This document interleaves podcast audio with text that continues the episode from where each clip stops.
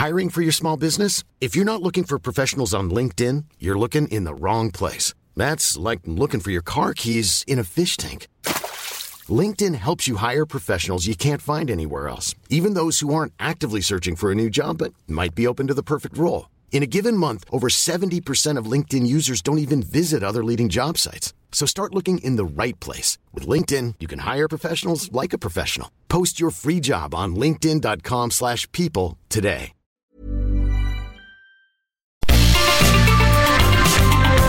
Heraldo Media Group presenta la información y el entretenimiento que usted necesita para estar enterado también en su descanso. Alejandro Sánchez y el informativo Heraldo fin de semana.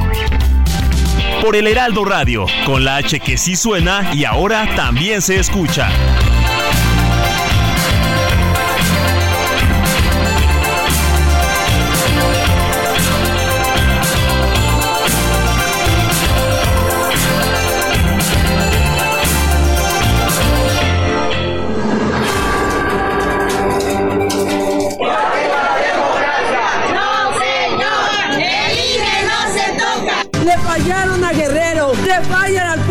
México. Que sepan bien todos los estados de la República, los traicioneros que son. ¡Viva Acapulco! ¡Miserables!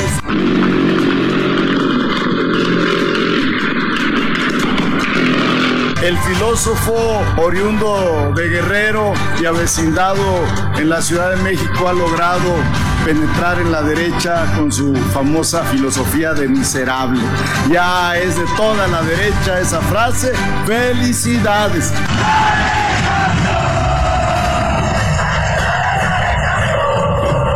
Señora Presidenta, cierres el sistema electrónico. Se emitieron 192 votos en pro, 257 en contra y una abstención. En consecuencia, se desecha y se reserva para su votación nominal en conjunto en términos del dictamen.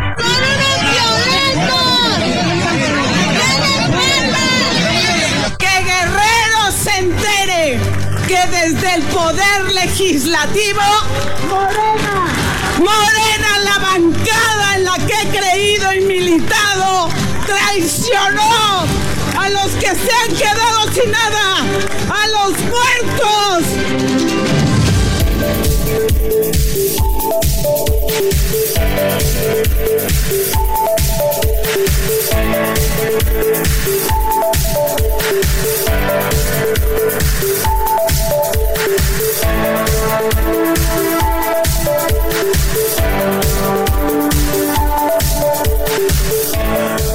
Muy buenos días, son las 7 de la mañana con 3 minutos hora del centro del país.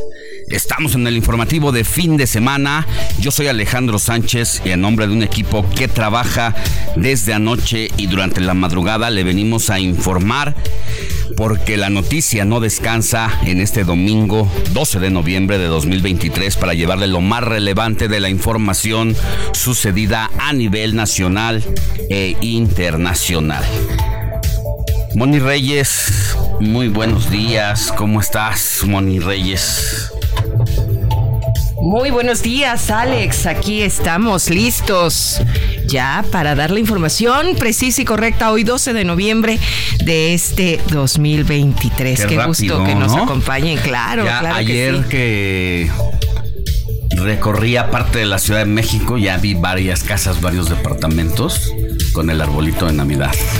Así que ya dicen, nada más pasa el Día de Muertos y se nos fue el año. Ya, se nos fue. que hay que estar listos para todo lo que nos viene, las posadas y la comilona. Eso ya saben que es propio de los mexicanos.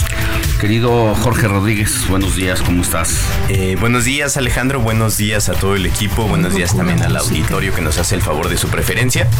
Eh, estoy muy bien, un poco más descansado, como dices, eh, creo que con la cruda política después de los anuncios tan relevantes que se hicieron la noche del viernes y la madrugada del sábado y también viendo un poco cuáles son los estragos, ¿no? Con ahora los de enfrente son los que están empezando a, dar respuesta después de que, de que como ha sucedido desde el inicio del sexenio, eh, Morena y los aliados, eh, los partidos que conforman la mayoría en el Congreso, siempre les han tomado la delantera. Sí, eh, a partir de esta estrategia del presidente López Obrador que inició de manera muy anticipada la contienda por la sucesión presidencial y todas las elecciones que habrá a partir de junio del próximo año para renovar no solamente el Poder Ejecutivo, sino el Congreso de la Unión, nueve gubernaturas, congresos locales, en total más de 20 mil puestos con más de 97.7 millones de votantes adscritos en la lista nominal, harán que sea el proceso histórico, el proceso más relevante y más concurrido en la historia de México. Así que pues con este presidente que tenemos que le gusta hacer política todos los días, que se duerme haciendo política y se despierta haciendo política, pues no era para menos y ha puesto a sufrir a los de la casa de enfrente de lo que ya vamos a hablar más adelantito de cómo reaccionó el Partido Acción Nacional, cómo reaccionó el PRI y cómo reaccionó el PRD frente a lo que vimos el día viernes y durante la madrugada ya prácticamente del sábado, cuando a las 4 de la mañana se anunció ya el a cada uno de los prácticamente candidatos o candidatas de las nueve entidades donde habrá elecciones el próximo 2 de junio. Así que sin más preámbulos, así arrancamos con la información. Informativo Heraldo fin de semana. Lo más destacado en resumen.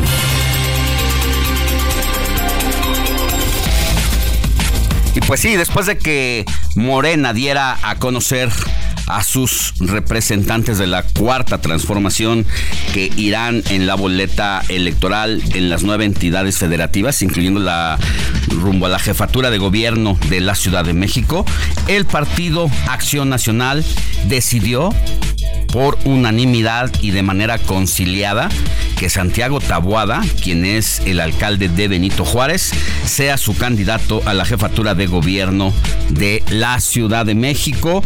Y esto pues llama la atención porque había también mujeres interesadas en hacer la competencia, pero ellas mismas han decidido bajarse de la contienda interna y apoyar a su compañero Santiago Eh, con licencia, la alcaldesa de Álvaro Obregón, Lea Limón, afirmó que es momento de unidad. Escuchemos. El Partido Acción Nacional tomó la decisión de privilegiar la unidad y designar a Santiago Tabuada como único candidato para encabezar la contienda interna del Frente en la Ciudad de México. Al respecto, quiero informarles lo siguiente. Soy una mujer institucional y sé sumarme cuando hay que hacerlo. Es claro que no estamos en una coyuntura democrática y que enfrentamos el riesgo de una elección de Estado como quedó demostrado el día en que me negaron la licencia.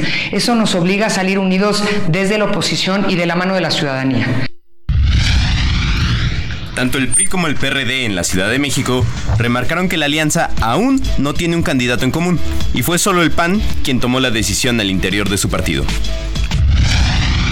Esto que dices, Jorge, es importante porque si bien eh, Santiago Taboada tiene cierto posicionamiento y que es eh, de los más populares dentro de Acción Nacional, eso no significa que vaya a ser el candidato del Frente Amplio por México porque también hay priistas que han levantado la mano y que también están bien posicionados ante la opinión pública, como es el alcalde de Coajimalpa, Adrián Rubalcaba, y el, Partido Revolucionario Institucional, lo que prácticamente está diciendo, a ver, momento, no hay que comer ansias y también hay que recordar que el Frente Amplio por México, ¿a quién lleva a la cabeza de la rumbo a la candidatura presidencial? Pues a Xochitl Galvez, que es una senadora panista, aunque no sea completamente querida por todos los panistas, bueno, pues ya la han aceptado como la candidata del Partido Acción Nacional y por ello del Frente Amplio por México. Entonces lo que el Partido Revolucionario Institucional dice, a ver, espérense, no coman ansias porque si ustedes llevan mano en la candidatura presidencial, Eso significa que el Partido Revolucionario Institucional entonces lleva mano en la jefatura de gobierno de la Ciudad de México. Así que es un pronóstico reservado el cómo va a salir librado el Frente Amplio, que por lo pronto ya al interior de Acción Nacional pues ya eh, tiene a quien es su gallo prácticamente. Pero vamos a ver qué pasa tanto en el PRI y bueno, aunque prácticamente no tenga cara el Partido de la Revolución Democrática, pues también está haciendo su luchita. Y cuando digo no tenga cara, pues es porque la verdad es un partido que está prácticamente desfondado, que está preocupadísimo por si va a lograr su registro y esa sería su ganancia pero tanto como para pelear la candidatura por el gobierno de la Ciudad de México, no le da pero pues hará su luchita interna para vender. cuántos miles de votos sí le va a aportar a la alianza, sí, que es importante para ellos y también que les den su lugar, ¿no? Si me lo permites, Alex, ayer precisamente el alcalde de Coajimalpa ponía un tuit en el que decía, qué bueno que se aclara, y retuitaba el comunicado que el PRI en la Ciudad de México publicó, en el que dice, aclaramos que en este momento los partidos que integran Va por la Ciudad de México no han, no han designado candidata o candidato, y dijo que dejó en claro que hay algunas fechas. Dice las etapas definidas cuando se elija el candidato de la coalición. El 15 de noviembre es el registro de aspirantes. El 17 de noviembre se anunciarán los registros procedentes para participar en la siguiente etapa. El 3 de enero del 2024 concluyen las precampañas y se elegirá el candidato o candidata de Va por la Ciudad de México a la jefatura de la ciudad. Bueno, pues ¿qué nos está diciendo Adrián Rubalcaba? Que todavía hay algunos meses para que eso se decida. En tanto hacen campaña los precandidatos tanto del PAN como del PRI en su caso. Será hasta entonces 3 de enero, por lo menos cuando el Frente Amplio, por lo menos, o sea, es como la fecha máxima límite, se pongan de acuerdo para saber, de acuerdo a quien hizo precampaña, cómo llegan al final. Y creo que lo que no está claro todavía es el cómo exactamente van a definir a su, a su aspirante a la jefatura de gobierno. Es decir, no se sabe si va a ser una encuesta tal y como la hizo Morena, con qué preguntas. ¿A quién va dirigida? ¿A quién va dirigida? ¿A la militancia o abierta al público en general? ¿O a las militancias nada más del PRI, del PAN o del PRD? No se espera un día de campo ¿eh? para el Frente Amplio por México. Por eso lo que destacábamos ayer, y aunque es curioso porque cuando criticas a alguna acción, algún proceso, alguna implementación de una mala política pública, eres del PAN y eres del PRI cuando reconoces ciertas cosas de Morena, entonces eres morenista. Ayer nos pasaba, ¿no? Nos, nos trataban de tundir en las redes sociales, en el WhatsApp del informativo de fin de semana, de que éramos muy morenistas, porque estábamos destacando el proceso que se llevó a cabo ayer. Entonces, la verdad es que, imagínate, 10 suspirantes fuertes, con cierta eh, pues, posición política, con cierto trabajo de base, de territorio, disputarse internamente una candidatura a un gobierno no es nada fácil y casi siempre hay rupturas. Eh, como lo que ocurrió en este caso en Morelos, donde la senadora Lucy Mesa de Morena terminó yéndose a los brazos abiertos del Frente Amplio por México para buscar la candidatura a Morelos. Pero fue un caso excepcional y además nunca la consideraron dentro de la contienda interna de Morena por una razón sencilla, porque Lucy Mesa es aliada política de el, el fiscal que a su vez el fiscal pertenece al grupo político del exgobernador del PRD, Graco Ramírez, que es acérrimo rival pues de Cuauhtémoc Blanco, el gobernador en turno. Así que por eso destacábamos ayer la relevancia de cómo se dieron las cosas en el partido de Morena y el gran reto que tendrá el Frente Amplio para sus gobiernos en las nueve entidades, incluyendo el de la Ciudad de México, que ya vimos que respingaron rápidamente. Así es, y creo que se comienza a ver, porque si seguimos con la información, luego del resbalón que sufrió ayer Xochitl Galvez, el viernes Xochitl Galvez, la virtual candidata presidencial del Frente Amplio por México dijo que ya habló con Alejandro Moreno, presidente nacional, nacional del PRI, a quien le ofreció una disculpa.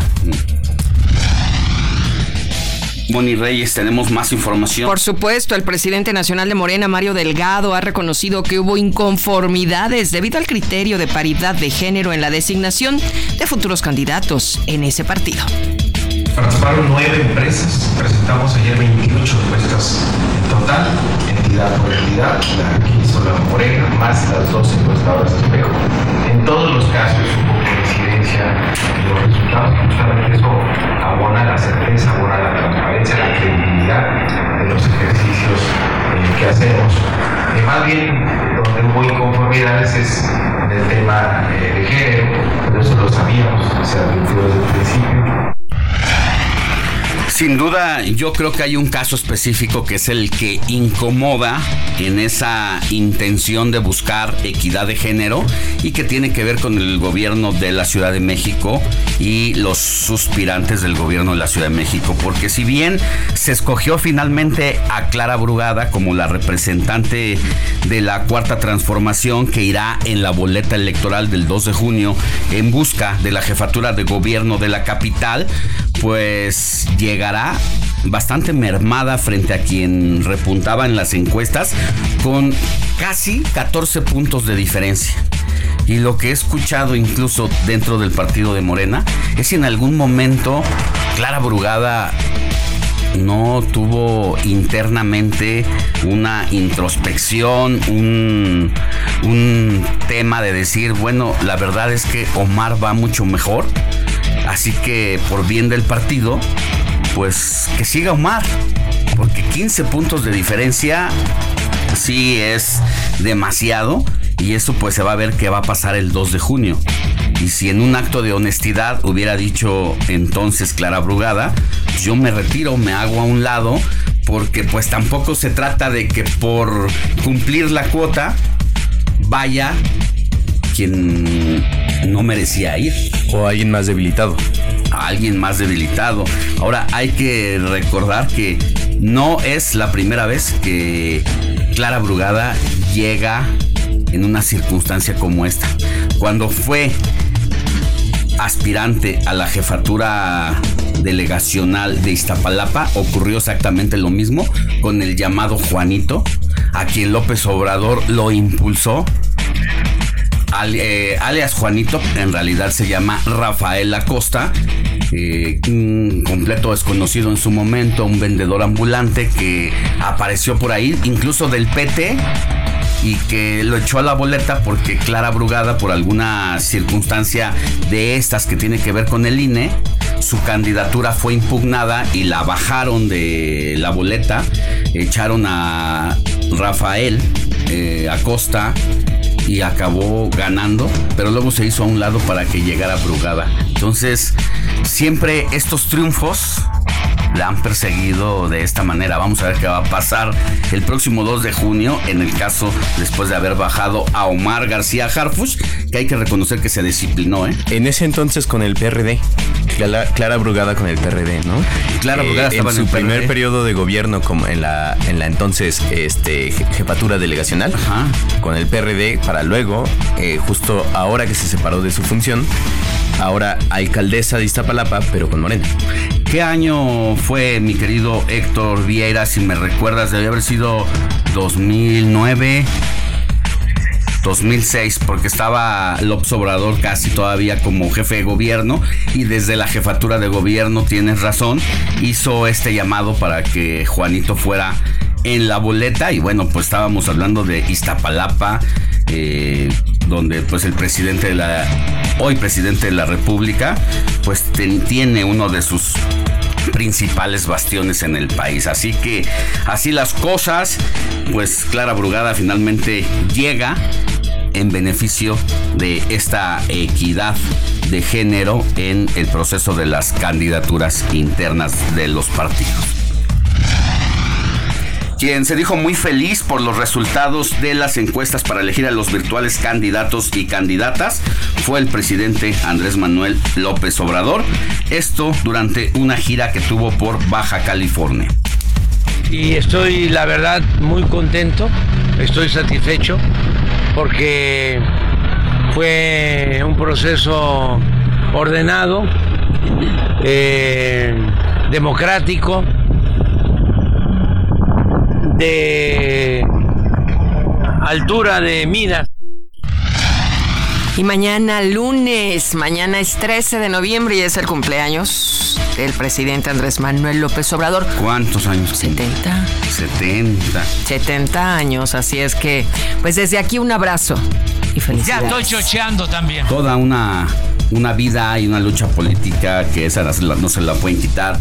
Y necio y aferrado el presidente de la República, quien aunque fue derrotado dos veces anteriores en la presidencial, pues nunca bajó la guardia y eso hay que reconocerle la tenacidad. Como los grandes líderes, ¿no? Así ocurre. Así no pasa. ganan a la primera, pero siempre están de manera persistente y es que llegan a hacer una pues una carrera y una trayectoria. Claro que sí.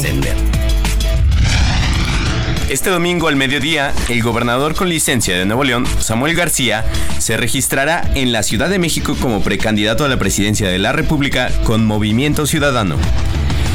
Vamos a hablar de esto con el secretario general del partido más adelante, Juan Ignacio Zavala, porque está el rumor de que una senadora que también es de Nuevo León y que no necesariamente es del grupo de Samuel García, está también por registrarse, aunque no tiene la venia del partido, está por aparecer y también pues la duda y la incógnita de qué va a pasar con Marcelo Ebrard, si sorprenderá al irse a inscribir a Movimiento Ciudadano como precandidato. Yo digo que no, que ya se le pasó el tiempo y las negociaciones que venía haciendo con Dante Delgado buscando posiciones políticas, más de 20 entre diputados y senadores para su movimiento, pues lo aleja cada vez más de la posibilidad de que eso ocurra, porque pues Dante Delgado no va a poner en riesgo todo su proyecto que ha venido conformando con un grupo de jóvenes,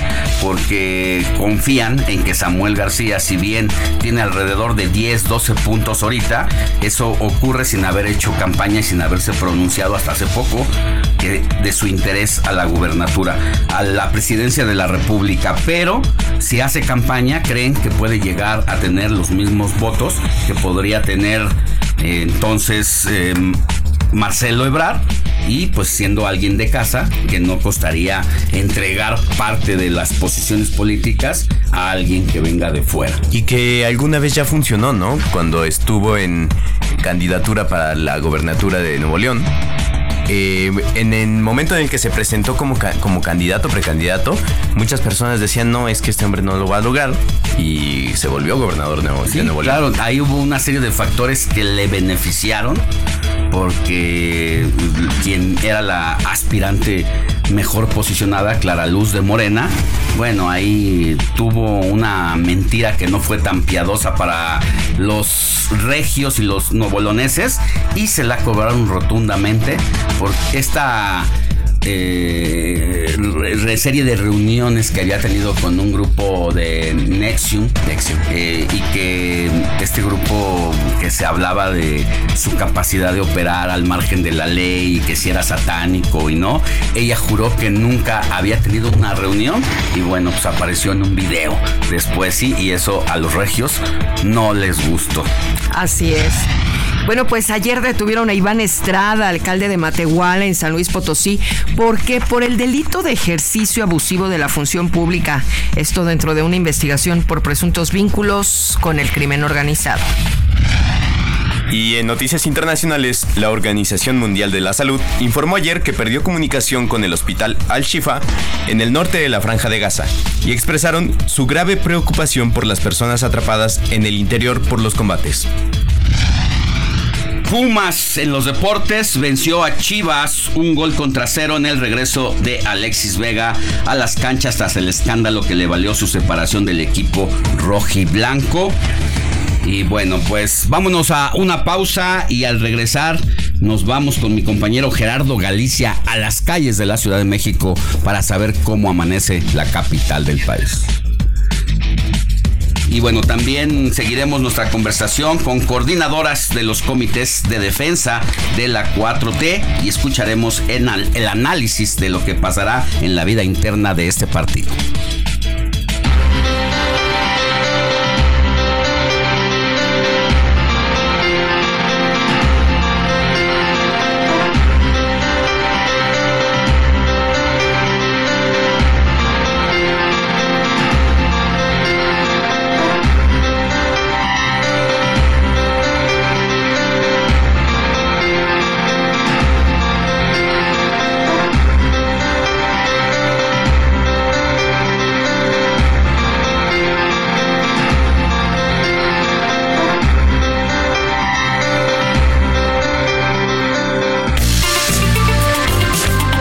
Noticia no descansa. Usted necesita estar bien informado también el fin de semana. Esto es Informativo El Heraldo Fin de Semana. Regresamos.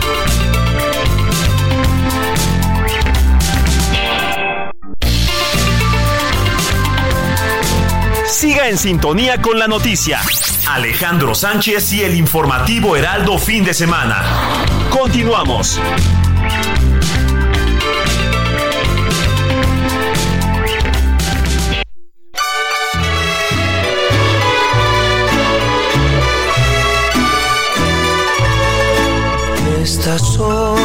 Las mañanitas que cantaba el rey David.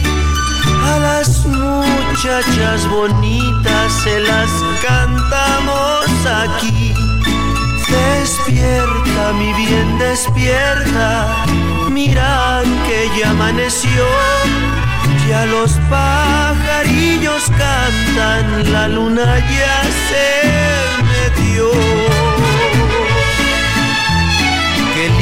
Linda está la mañana en que vengo a saludarte.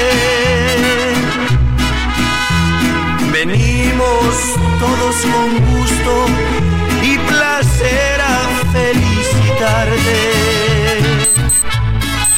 7 de la mañana con 32 minutos hora del centro del país. Estamos de regreso en el informativo de fin de semana y pasamos con Moni Reyes para que nos diga a quién tenemos que correr a abrazar en este domingo 12 de noviembre de 2023. Mi querido Alex, en este momento yo le doy un abrazo de lejitos, ¿verdad? A nuestro Heriberto Vázquez Muñoz. Hoy cumpleaños. Cumpleaños, mi querido amigo. Él. Ahora sí que. Ajá, ahora sí que qué. Ahora sí que Heriberto, te queremos. Te Ya estoy chocheando también. Sí, ya también estoy chocheando, yo creo. Y bueno, pues hoy es su cumpleaños de nuestro jefe. Exactamente, un fuerte ¿verdad? abrazo. Un fuerte abrazo, Heriberto. A través de las ondas hercianas. como el hombre de la radio, claro, toda una institución y desde aquí. Hay niveles. Hay niveles. Él tiene su nivel, por supuesto. Le mandamos Que lo un, consientan y lo apapachen. un gran abrazo. Estoy segura que sí. Y que también un abrazo para mi sobrino Jorge Chavarría Sánchez. Wow. Bendita juventud. Un abrazo. Y pues ya que estamos aprovechando, a ver, Joaquín. yo también quiero mandarle un abrazo, desearle mucho éxito, mucha suerte a mi sobrino Andrés Vieira, Bautista, porque hoy está haciendo, está presentando justo ya a esta hora su examen para la universidad, para la UNAM justamente. Pues bueno, que le vaya muy bien. A él y a todos los chicos que, que van a entrar a estudiar a la universidad. Exactamente. Bueno, pues que haya lugares, ¿no? Porque luego eso es lo que hace falta. Pues a todos ellos, los que están cumpliendo años, muchas, muchas felicidades. Venimos todos con gusto y placer. El santoral de hoy, mi querido Alex, es para Olivia. Vamos a platicar la historia de Olivia, ¿les parece? Venga, Adelante.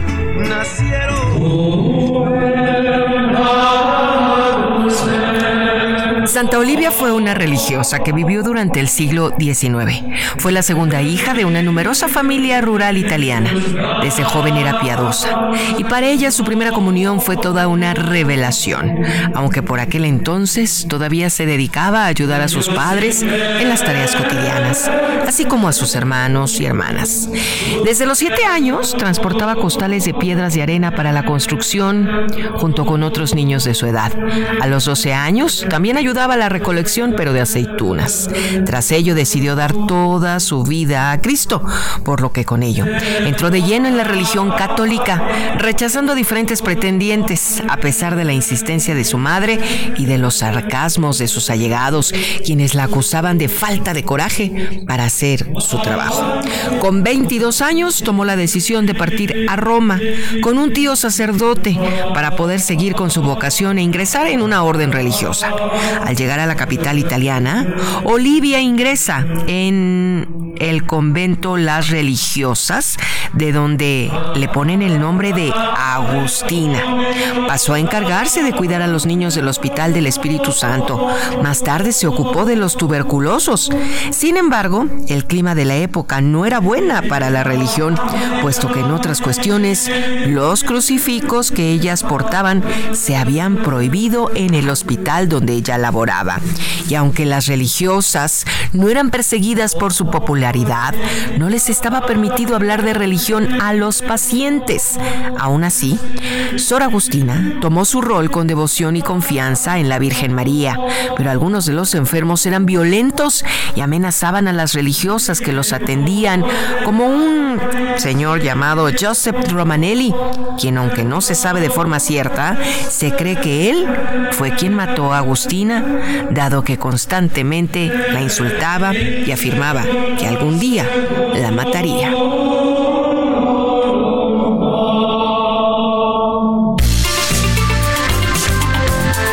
Sigue a Alejandro Sánchez en Twitter, arroba Alex Sánchez MX.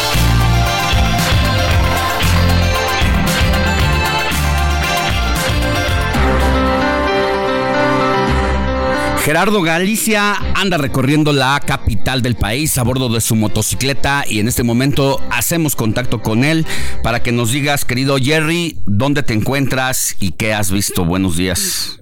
Alex, excelente mañana. Moni Héctor, de momento en la zona oriente de la capital y estamos encontrando un buen desplazamiento sobre el anillo periférico. Ya lo recorrimos de la zona de eh, la calzada Ermita Zapalapa hacia la calzada Inés Zaragoza.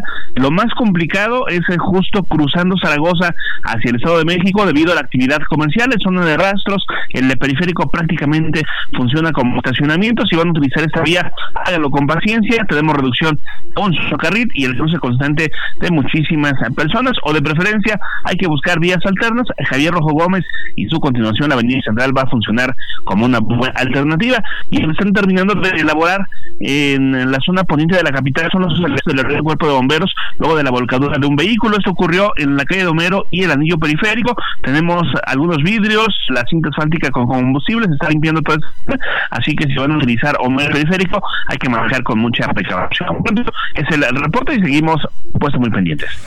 Gracias, querido Jerry. De ser necesario, regresamos contigo más adelante. Cuídate. Con todo gusto, excelente.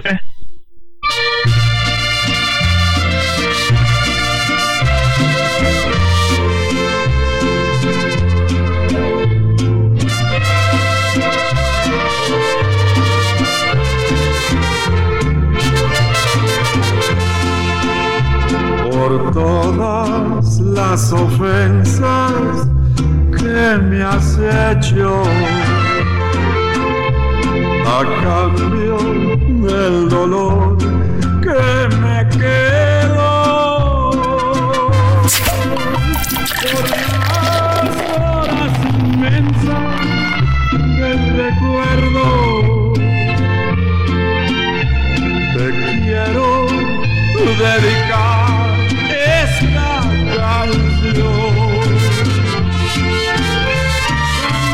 esta aquí que destapó No, la ya, primera, ya. tempranito, ¿no? Con todo, ¿eh? Sí. Oye, Ay, se antojo. Hoy sí le Héctor. dimos un giro. no, bueno, Pero- más, más que un giro, un retroceso, digo, en el tiempo, ¿eh? Sí, sí, sí, No, no, no, totalmente. tampoco estoy este, diciendo si está mal o está bien, nada más nos fuimos mucho más para atrás. Exactamente, mi querido Alex. ¿Y por qué? Te cuento rápidamente. A ver, cuéntanos. Este tema que estamos escuchando, Antonio Aguilar, pues uno de los máximos exponentes de Mi la suegro. música mexicana, suegro de Moni, por Uno de. Uno de mis tres suegros que ¿Qué tengo. tal? El señor Bocelli y el señor Ay, eh, Solís. Anthony. No, Muñiz, ¿no? Queen. Anthony. Marc An- Anthony. Marc Anthony, pero su nombre Ah. real es Marco Antonio Muñiz. Marco homónimo Antonio del Muñiz, sí, cierto. México. Sí. Así es. Exactamente, bien, nada más andamos en todo. cartas marcadas, ¿y por qué las cartas marcadas, mi querido Alex? Pues hoy 12 de noviembre también es una fecha importante en la cultura popular mexicana. Nada más ni nada menos, seguramente ya te llegó hace, desde hace algunas, algunos días, les llegó a sus casas el sobrecito de nuestro amigo el cartero, Claro. porque hoy es justamente el día, Día del, cartero. cartero. ¿Esto es real? Entonces, pues dije, vamos a cambiarle un poquito canciones que tengan que ver, dedicadas Bueno, ahí bien. con el servicio postal mexicano, con los correos, las cartas. Recuerdo una canción, seguramente la recuerdan también Alex Money. Va a decir mi Kike, DJ Kike, que mi música vieja. Ay, Había un grupo venezolano, los Terrícolas. Ajá. ¿Seguro que eran venezolanos? Sí, claro. Sí. Los Terrícolas de No, Venezuela. pues eran de la De los la 70s. generación de los pasteles verdes y todo eso. Se Exactamente, aventaban los chicanos, grupo indio, toda esa época conocida como los sonidos del ayer. Los Y había una canción de los terrícolas que se llamaba precisamente La Carta. Y la chica esta, la vocalista, se me olvidó ahorita su nombre, empezaba con la frasecita, oh, carta de Néstor. Ah, sí. ¿Qué me dirá? Y ahí se soltaba la canción. Entonces, pues hoy 12 de noviembre, mi Alex, siempre, yo creo que todos en algún momento recibimos una carta, un mensaje que nos trae buenos recuerdos, que nos trae eh, buenas noticias. Mira, DJ Kike ya está ahí sacando la, sacando el acervo Eso que está musical. solito. Manejando el avión. Y sobre todo mi Alex Money, George, amigos, que actualmente pues se resiste. Se mantiene el correo tradicional, pero se resiste a los cambios tecnológicos sí. desde el correo electrónico, desde la mensajería instantánea. Ya no es tan común que alguien, incluso nosotros en nuestra vida diaria, escribamos a lo mejor hasta una carta a mano. Ya no. Tendría que no. ser algo muy especial para Ya hacerlo. más que nada el correo postal ahora se usa pues para el envío de mensajería institucional, ¿no? Exactamente. O sea, lo que es tanto de las oficinas públicas para que te cobren tu recibo de teléfono, Eso. El estado de cuenta, la Comisión tarjeta. Federal de Electricidad. Todavía. Eh, pero ya difícilmente conquistas a alguien escribiéndole una carta. Ah, hay y que volver a hacer. Algo ahí. No, ya, somos, somos muy poquitos los que todavía. Ay, pero ¿a poco no esperábamos de repente una carta que llegara? Sí, por, por ejemplo, yo de alguna amiga que vive en Alemania, esperaba cada año en mi Claro. cumpleaños su felicitación. Por supuesto, ¿y cuántas historias no hay alrededor de las O cartas? le preguntabas al cartero, no llegó carta para, y ya dabas tu nombre, ¿no? Exactamente. Ah, qué caray. Y pues así ah, es, es como ha sobrevivido el correo, el servicio postal. Y otro punto, mi Alex, es eh, también para las para el traslado de mercancías. En este aspecto evolucionó también el servicio postal. Porque ahora sí haces tu compra en la paginita esta amarilla. Me- mercado. En no el mercadito, Ajá. en el free market, en inglés, Juay de Rito, ya saqué. Eh, puede llegarte también vía correo. Sí. Entonces, pues una evolución y pues felicitamos hoy 12 de noviembre a todos nuestros amigos carteros que nos estén escuchando y a todos en general. Pues Amigos y hoy en amigas. su ¿Que día. desde cuándo, Moni, se festeja este día? Se festeja desde qué día, pues ahorita les digo. Desde cada 12 de noviembre, desde el año 1931. 1931, fíjate nada más. Y es también Día del Cartero, del Empleado Postal.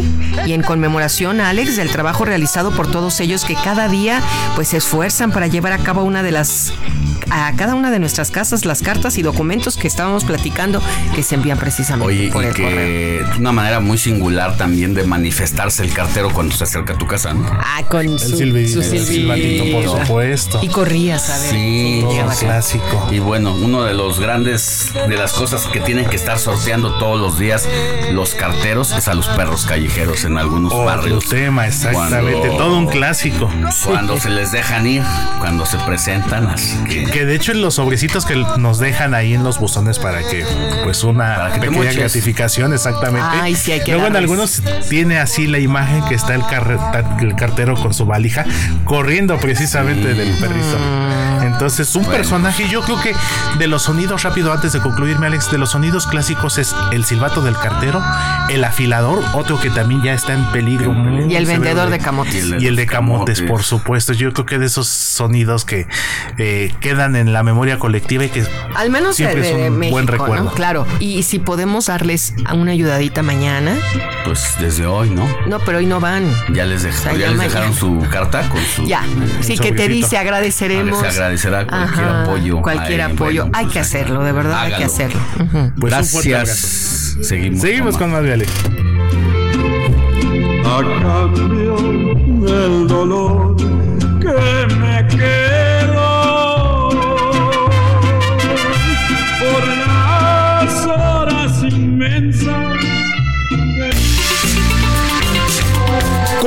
tus comentarios y denuncias en el WhatsApp del informativo fin de semana. Escríbenos o envíanos un mensaje de voz al 55 91 63 51 19.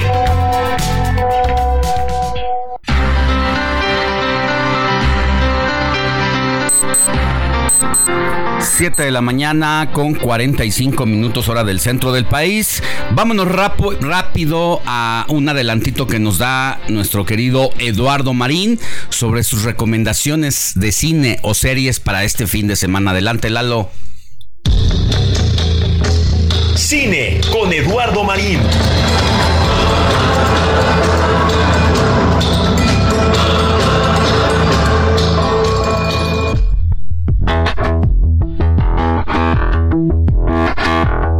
Buenos días Alex, saludos a toda la audiencia. Pues mira, al rato vamos a platicar de Nayar en Netflix, una película que narra la historia real verdaderamente sorprendente de Diana Nayar, quien a los 60 años de edad intentó cruzar a nado las tormentosas aguas de Cuba a Florida. Ya la platicaremos.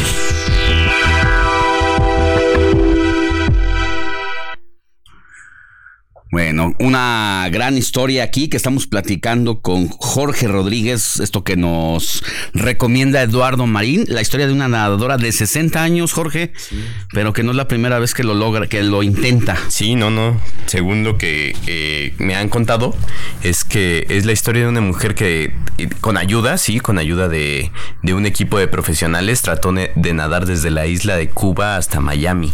Eh, es una mujer estadounidense, si no me equivoco, que lo intentó más o menos desde los 30 años, tal vez un poco más, en varias ocasiones y fue hasta los 60 que lo logró. nada más. Lo que nos dice que el cuerpo humano aguanta y también aguanta siempre que hay memoria. perseverancia. Tiene memoria, así que interesante esta historia. Ya platicaremos más adelante con pues con Lalo Marín para que nos dé más al respecto.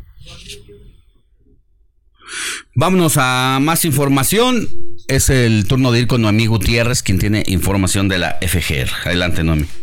Hola, muy buenos días. Comentarte que este sábado, en el segundo día de la gira del presidente Andrés Manuel López Obrador por Baja California, estuvo en San Quintín. Durante la evaluación de la implementación de los programas del bienestar, dijo que atenderá la petición de la gobernadora Marina del Pilar Ávila, ya que aunque hay jornaleros que están inscritos en el Seguro Social, no tienen acceso a un crédito de vivienda, además de que hay un problema de regularización de la tenencia de la tierra. Ya va a venir la semana próxima el director del Infonavit aquí en San Quintín. Va a venir. Y va a venir el secretario de Desarrollo Urbano, regularización. Van a venir los dos y se va a hacer un plan junto con el gobierno de Marín. Vamos a avanzar para que se entreguen esos créditos y se inicie un plan de regularización de la tenencia de la tierra. A ver si logramos, antes de que yo termine, de entregar escrituras para muchos. Viven aquí, tienen posesión, pero le falta la escritura. El presidente recordó que en este municipio un migrante y maestro jubilado le dijo durante su campaña que hacía falta separar el poder económico del poder político para que el gobierno sea de todos, de ricos y de pobres, de todo el pueblo. Por último, te comento que el presidente asiste este domingo al segundo informe de la gobernadora Marina del Pilar Ávila en el municipio de Rosarito y después viajará a La Paz, Baja California Sur. El reporte que te tengo. Sintonía con los estados en el informativo fin de semana.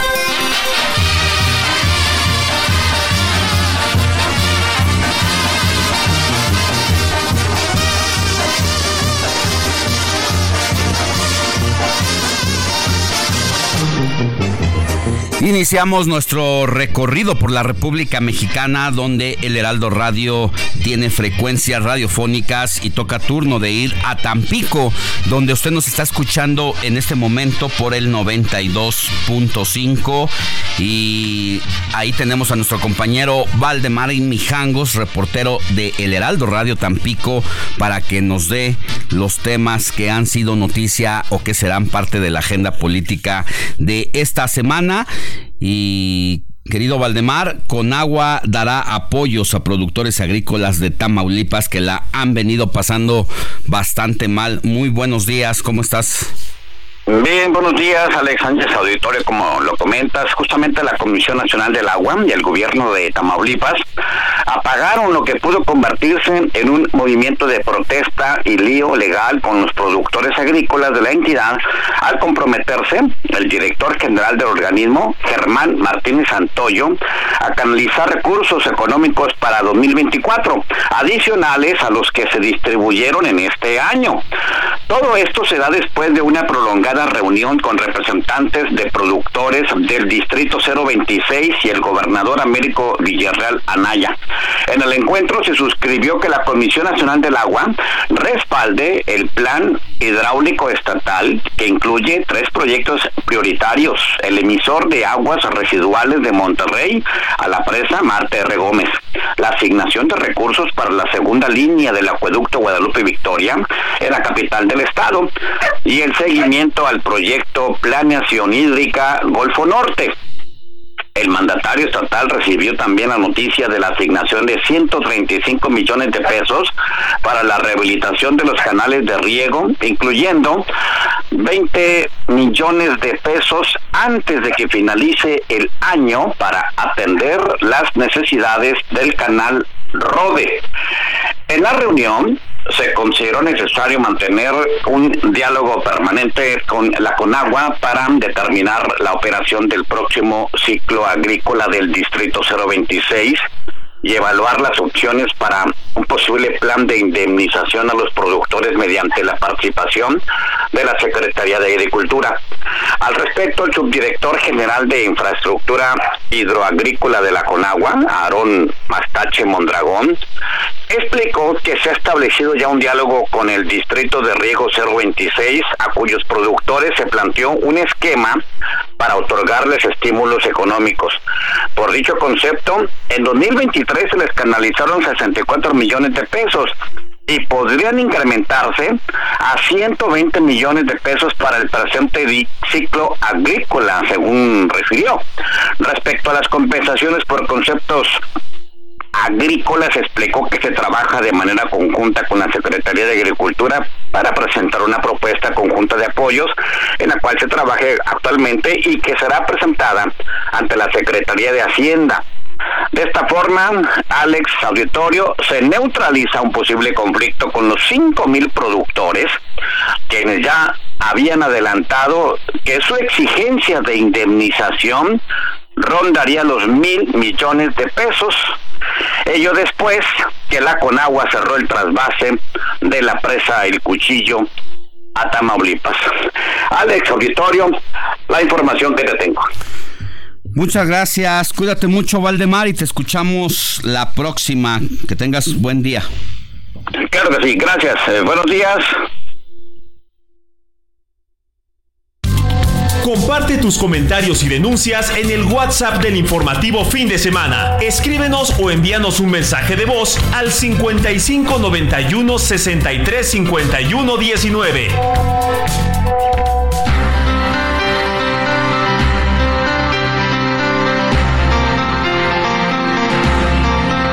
Vámonos con Pepe Alemán a San Luis Potosí que nos tiene información. Adelante, Pepe.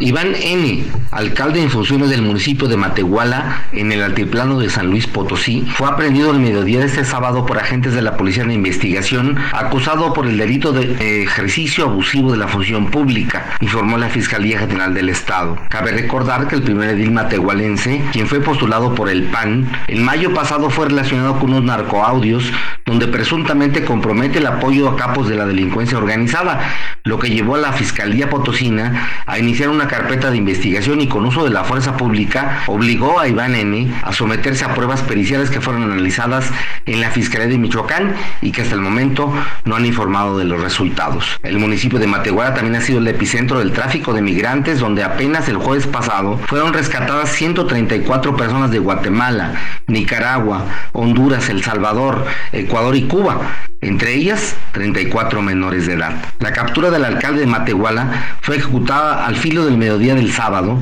al parecer en su domicilio, y fue trasladado a la capital potosina donde el Ministerio Público de la Unidad de Delitos Patrimoniales lo presentará ante la autoridad judicial para que ésta determine su situación jurídica. También el sábado, la Fiscalía Potosina realizó un cateo en las instalaciones de la Policía Municipal de Matehuala, donde recopilaron más pruebas que serán añadidas a la carpeta de investigación. Informó desde San Luis Potosí, Pepe Alemán. Muchas gracias, Pepe. Vámonos a una pausa y al volver tendremos información relevante.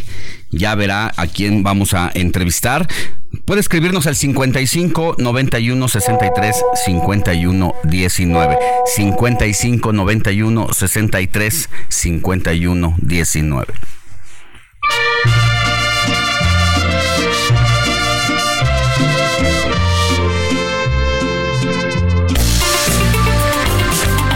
Noticia no descansa. Usted necesita estar bien informado también el fin de semana. Esto es Informativo El Heraldo Fin de Semana. Regresamos.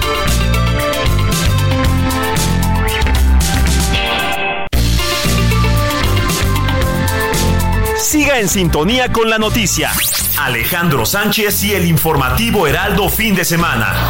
Continuamos.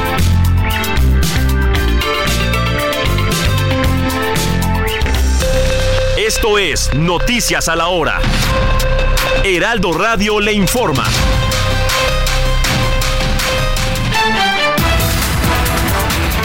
Esta semana la Cámara de Diputados de México aprobó el presupuesto de egresos de la Federación 2024. Los legisladores avalaron un gasto público total de 9 billones de pesos, equivalentes a 514 mil millones de dólares. Con el objetivo de reducir y agilizar el tiempo de cruce de vehículos de Estados Unidos hacia la frontera de Tijuana por la garita del Chaparral, la aduana de México retirará un equipo de rayos gamma que no ha estado en funcionamiento durante los últimos cinco años y que actualmente bloquea tres de los 21 carriles. A partir del 13 de noviembre y hasta el 28 de este mes, personal médico de Tamaulipas, así como medicinas y equipos, se sumarán a la atención y apoyo a los afectados por el huracán Otis que azotó el estado de Guerrero. Así lo anunció el secretario de Salud de la entidad, Vicente Joel Hernández Navarro. Desde Tamaulipas se informa que regresa el desfile del 20 de noviembre a Ciudad Madero, luego de, que, de no realizarse desde el 2019 por motivo de la pandemia del coronavirus, por lo que ahora han comenzado a hacer la invitación a las escuelas secundarias, también de media superior, teniendo ya 30 registradas en el orbe este sábado. Dirigentes de países árabes y musulmanes se reunieron en una cumbre en Arabia Saudita para hablar sobre la urgencia de poner fin a los ataques de Israel contra Gaza para evitar un conflicto regional. La ciudad de Green Peak en el suroeste de Islandia, que cuenta con unos 4.000 habitantes, fue evacuada esta noche debido a los temores de una posible erupción volcánica. Así lo informaron las autoridades de protección civil. Son las 8 de la mañana con 3 minutos, tiempo del centro de México. Estamos entrando a la segunda hora del informativo fin de semana con Alex Sánchez y su equipo de trabajo. Quédese con nosotros, la invitación para ustedes. Les saluda Mónica Reyes. Esto fue Noticias a la Hora. Siga informado, un servicio de Heraldo Media Group. Vive un mes lleno de ofertas exclusivas y dinamismo con Ford Escape híbrida. Estrénala a 24 meses sin intereses más seguro promocional. Visita a tu distribuidor Ford más cercano. Consulta términos y condiciones en Ford.mx, vigencia del 1 al 30 de noviembre de 2023. Sintonía con los estados en el informativo fin de semana.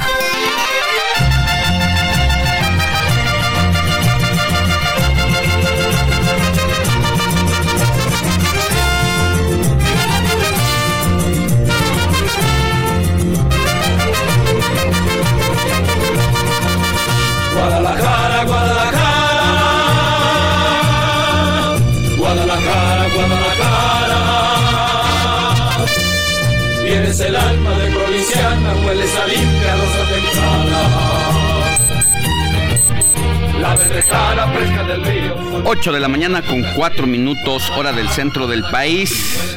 Y así nos vamos hasta Guadalajara, allá en Jalisco, donde seguimos con este recorrido por la República Mexicana con nuestros distintos conductores de El Heraldo Radio, donde usted nos escucha allá por el 100.3 de FM y escucha a Mafalda Wario de lunes a viernes de 3 a 4 de la tarde. ¿Cómo estás, querida Mafalda? Buenos días.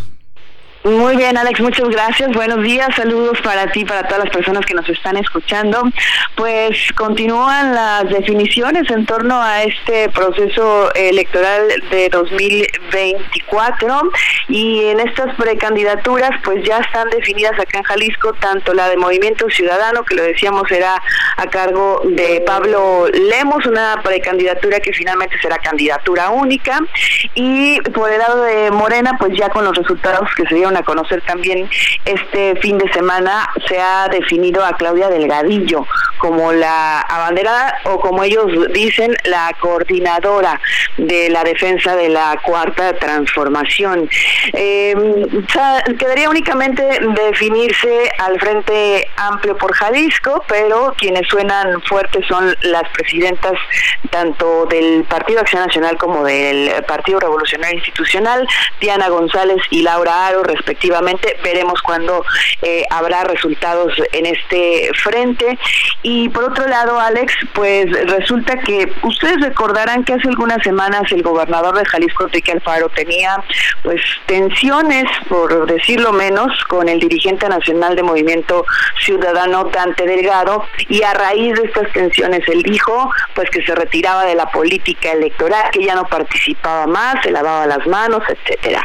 Pues algo cambió, algo ocurrió que esta semana lo vimos prácticamente erigirse como coordinador de las campañas de MC y desde Casa Jalisco, que es la residencia oficial del gobierno acá en nuestra entidad, desde ahí dio a conocer o destapó, como se dice comúnmente, a quienes serán candidatos y candidatas en el área metropolitana de Guadalajara. Solamente le faltó uno, que es el del municipio de Tonalá, pero de ahí en más, pues todos desfilaron por Casa Jalisco para ser ungidos como los próximos candidatos de MC. Es el caso de Verónica Delgadillo, a quien ya mencionabas, Alex, la semana pasada, que será la candidata en el municipio de Guadalajara por Movimiento Ciudadano.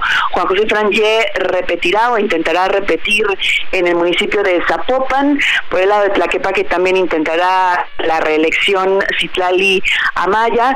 Y eh, pues en el lado de Tlajomulco de Zúñiga, que es el bastión de Movimiento Ciudadano, donde surgió este movimiento acá en Jalisco, pues mm, será Quirino Velázquez, que actualmente es el coordinador de los diputados de MC en el Congreso de Jalisco, quien intentará conseguir esta candidatura, pero repito, pues son candidaturas únicas o precandidaturas únicas, así que eh, ya los veremos también como candidatos oficiales en cuanto arranque el proceso de eh, campañas.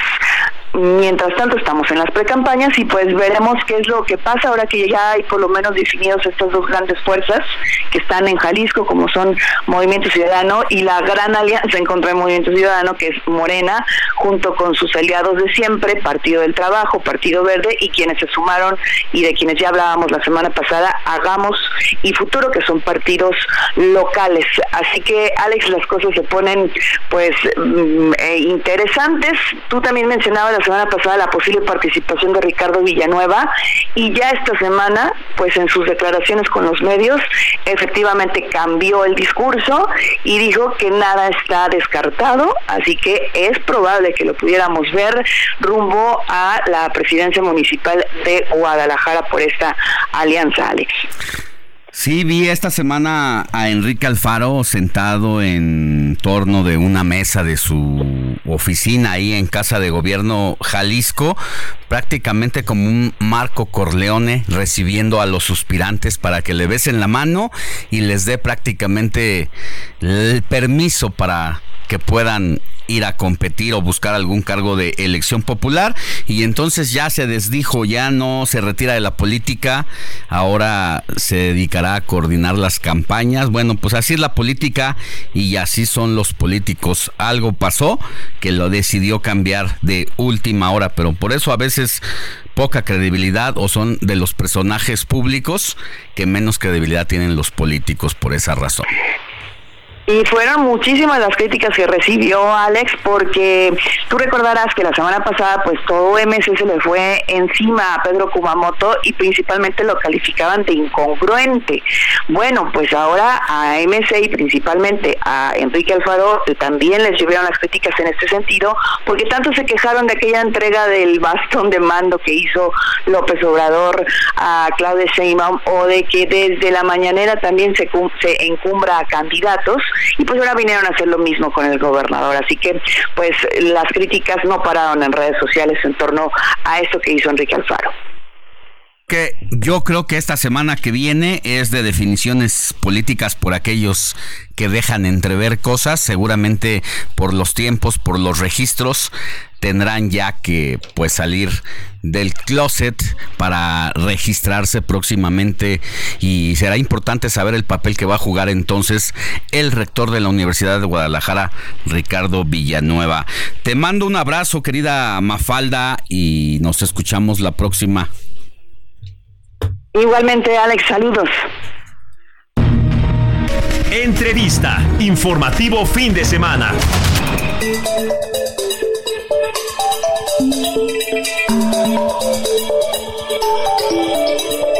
Mire, los días 8, 9 y 10 de noviembre de 2023 se llevó a cabo desde San Cristóbal de las Casas en Chiapas el segundo coloquio de la UNAM en las fronteras cuyo objetivo fue reflexionar de manera crítica sobre los temas en territorios fronterizos y de migración. Hay quien dice, es que la migración no se debe de ver como un problema, es un fenómeno social y el problema detona cuando esas caravanas de migrantes pululan por allí en lugares donde no tienen comida, donde no tienen un baño, donde no tienen asistencia médica y donde también, hay que decirlo, enfrentan un proceso de enfrentamiento con algunos vecinos donde deciden establecerse provisionalmente. En tanto saben cuál va a ser la situación más adelante si se van a quedar en México si es el caso o si van a seguir avanzando rumbo a la frontera norte de los Estados Unidos buscando entrar para encontrar un mejor modo de vida y mire apenas ayer se reportó que la megacaravana migrante con un estimado de 7 mil personas migrantes se desintegró ayer en Wixla tras más de 10 días de recorridos en el sur del país.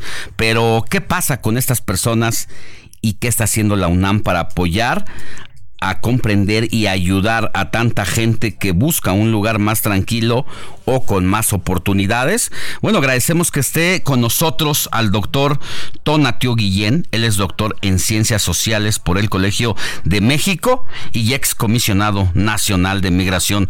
Doctor Tonatio, qué gusto tenerle por aquí en el informativo de fin de semana. Gracias por tomar la llamada en domingo. ¿Cómo está? Buenos días. ¿Qué tal? Muy buenos días y gracias a ti, estimado Alejandro, por, por la, invitación a estar en tu programa y por el interés en el tema. Con mucho gusto. Caravanas de migrantes se han vuelto ya, eh, pues, no es nuevo, desde hace algunos años, según yo, usted me va a ayudar a precisar el dato, a partir de la llegada de López Obrador al gobierno de México, intensificó precisamente este tipo de salidas desde países centroamericanos o, eh, o sureños con destino a los Estados Unidos y donde México tuvo que enfrentar esa situación inicialmente como paso nada más y bueno, luego todo lo que se vino con la relación bilateral México-Estados Unidos. Eh, si es así, si fue en este gobierno, no estoy culpando al gobierno, estoy diciendo un contexto, eh, pero ya las caravanas son recurrentes, doctor. Mira, en estricto sentido, son previas al periodo del gobierno actual. Hay, no, no, ya había algunas, en, incluso en años previos, un par de años antes, pero de escala muy pequeñita, eh, muy, muy simbólicas.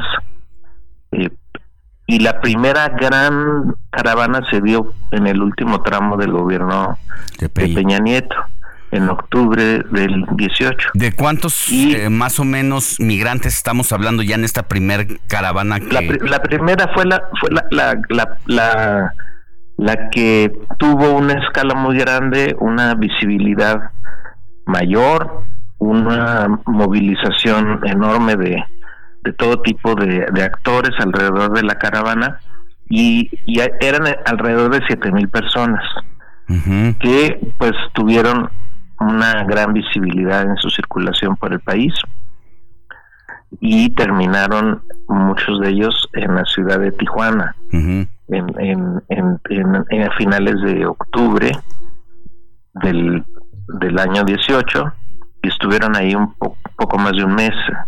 Y después se, se dispersa y se desintegra. Y vino otra en enero del 19 sí. a, finales del día del mes de, enero de números más grandes. Ya más de 10 mil. cercano a 10 mil más o menos y tuvimos ahí otro tipo de relación porque fue una relación notoriamente solidaria y de apoyo y de intento de inclusión en México eh, pero también fue una movilización grande que que, también tuvo una ruta hacia el norte, eh, eh, también tuvo salidas importantes de retornos, de cruces irregulares a Estados Unidos y otro tanto de, de solicitudes de asilo formales, eh, pero se procesaron, creo yo que razonablemente bien la, la, caravana de, enero. Y luego sí han seguido otras de escala menor y esta última pues como ha señalado se se, se agota se, se, se, se, le cansa ahora la estrategia y es más bien desintegrar en ese sentido se le apoya muy poco.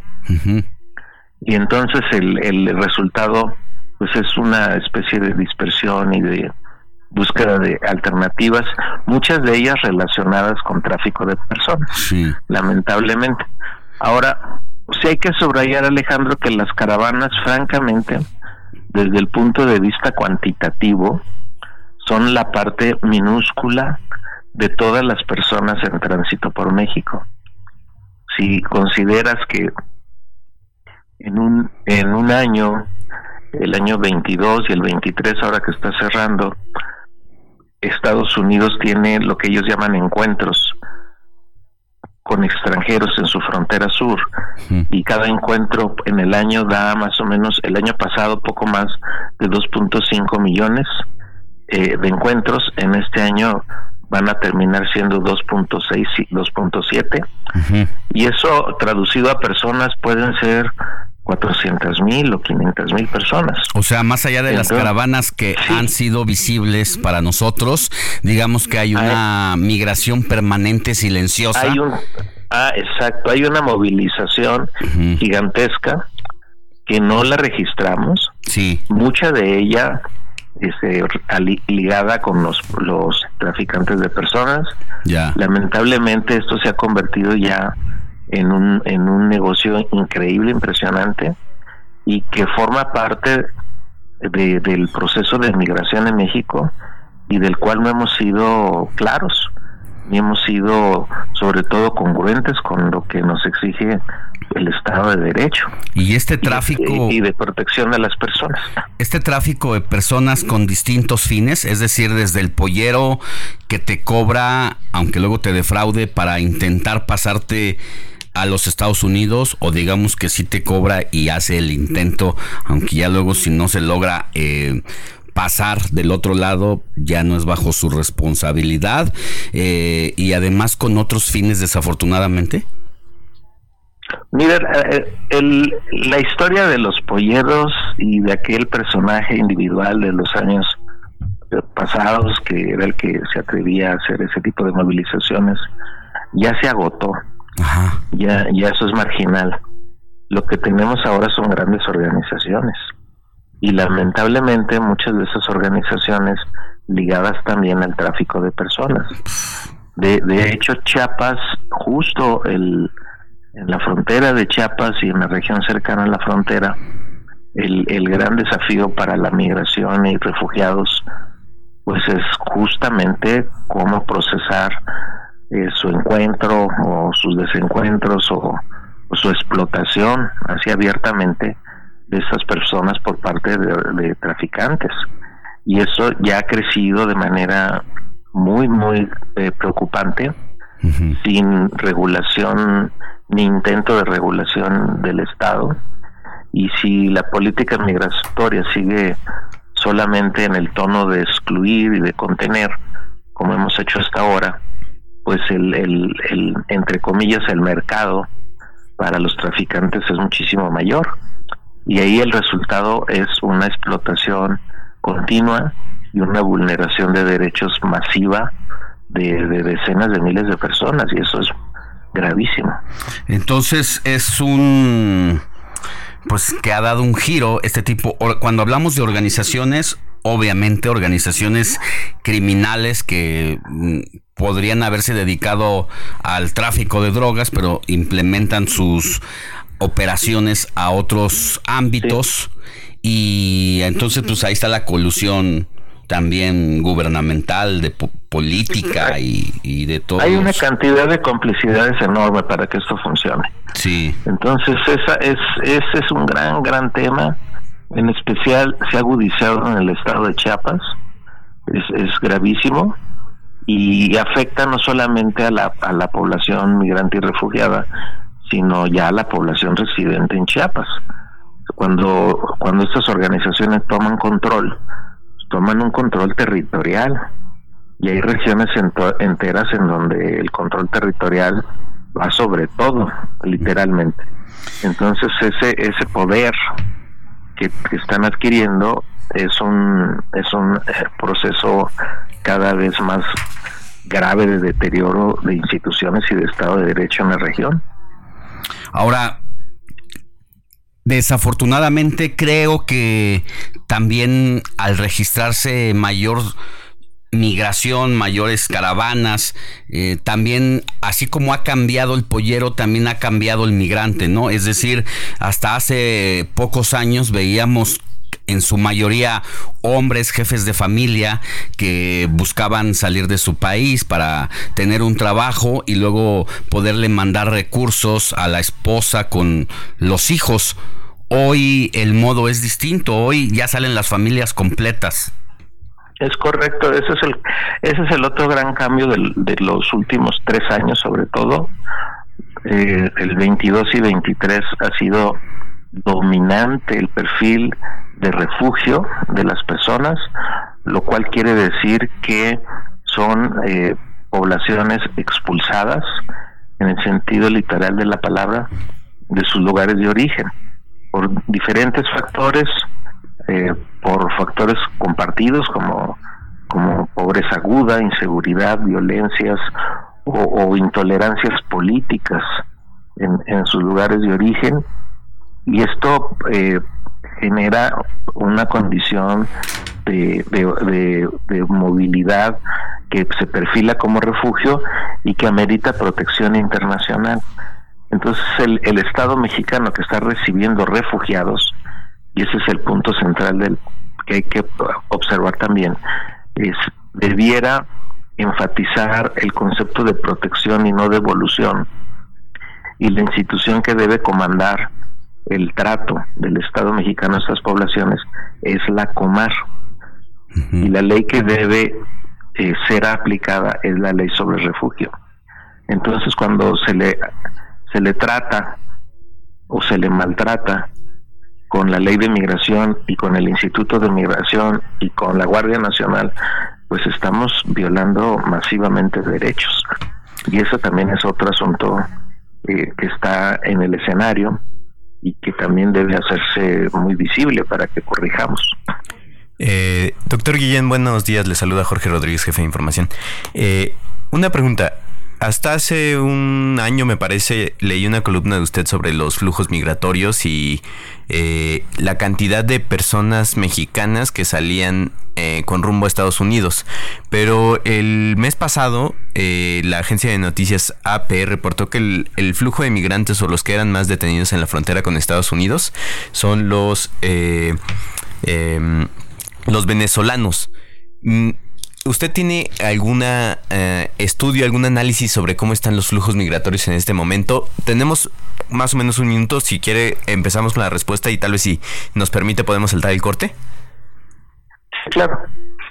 Este, si quieren, espero y. Sí, eh, si quiere, vamos a, a, la pausa, doctor Guillén, y al volver, pues nos responde esta pregunta sobre las nacionalidades, el flujo migratorio y la situación en el país.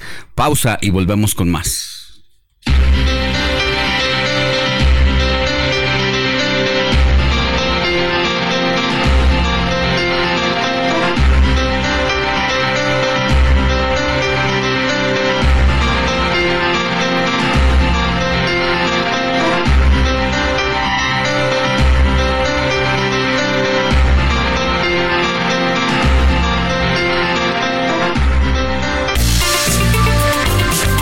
La noticia no descansa. Usted necesita estar bien informado también el fin de semana.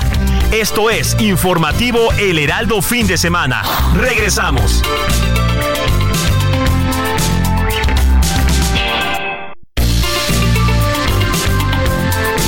Siga en sintonía con la noticia. Alejandro Sánchez y el informativo Heraldo Fin de Semana. Continuamos.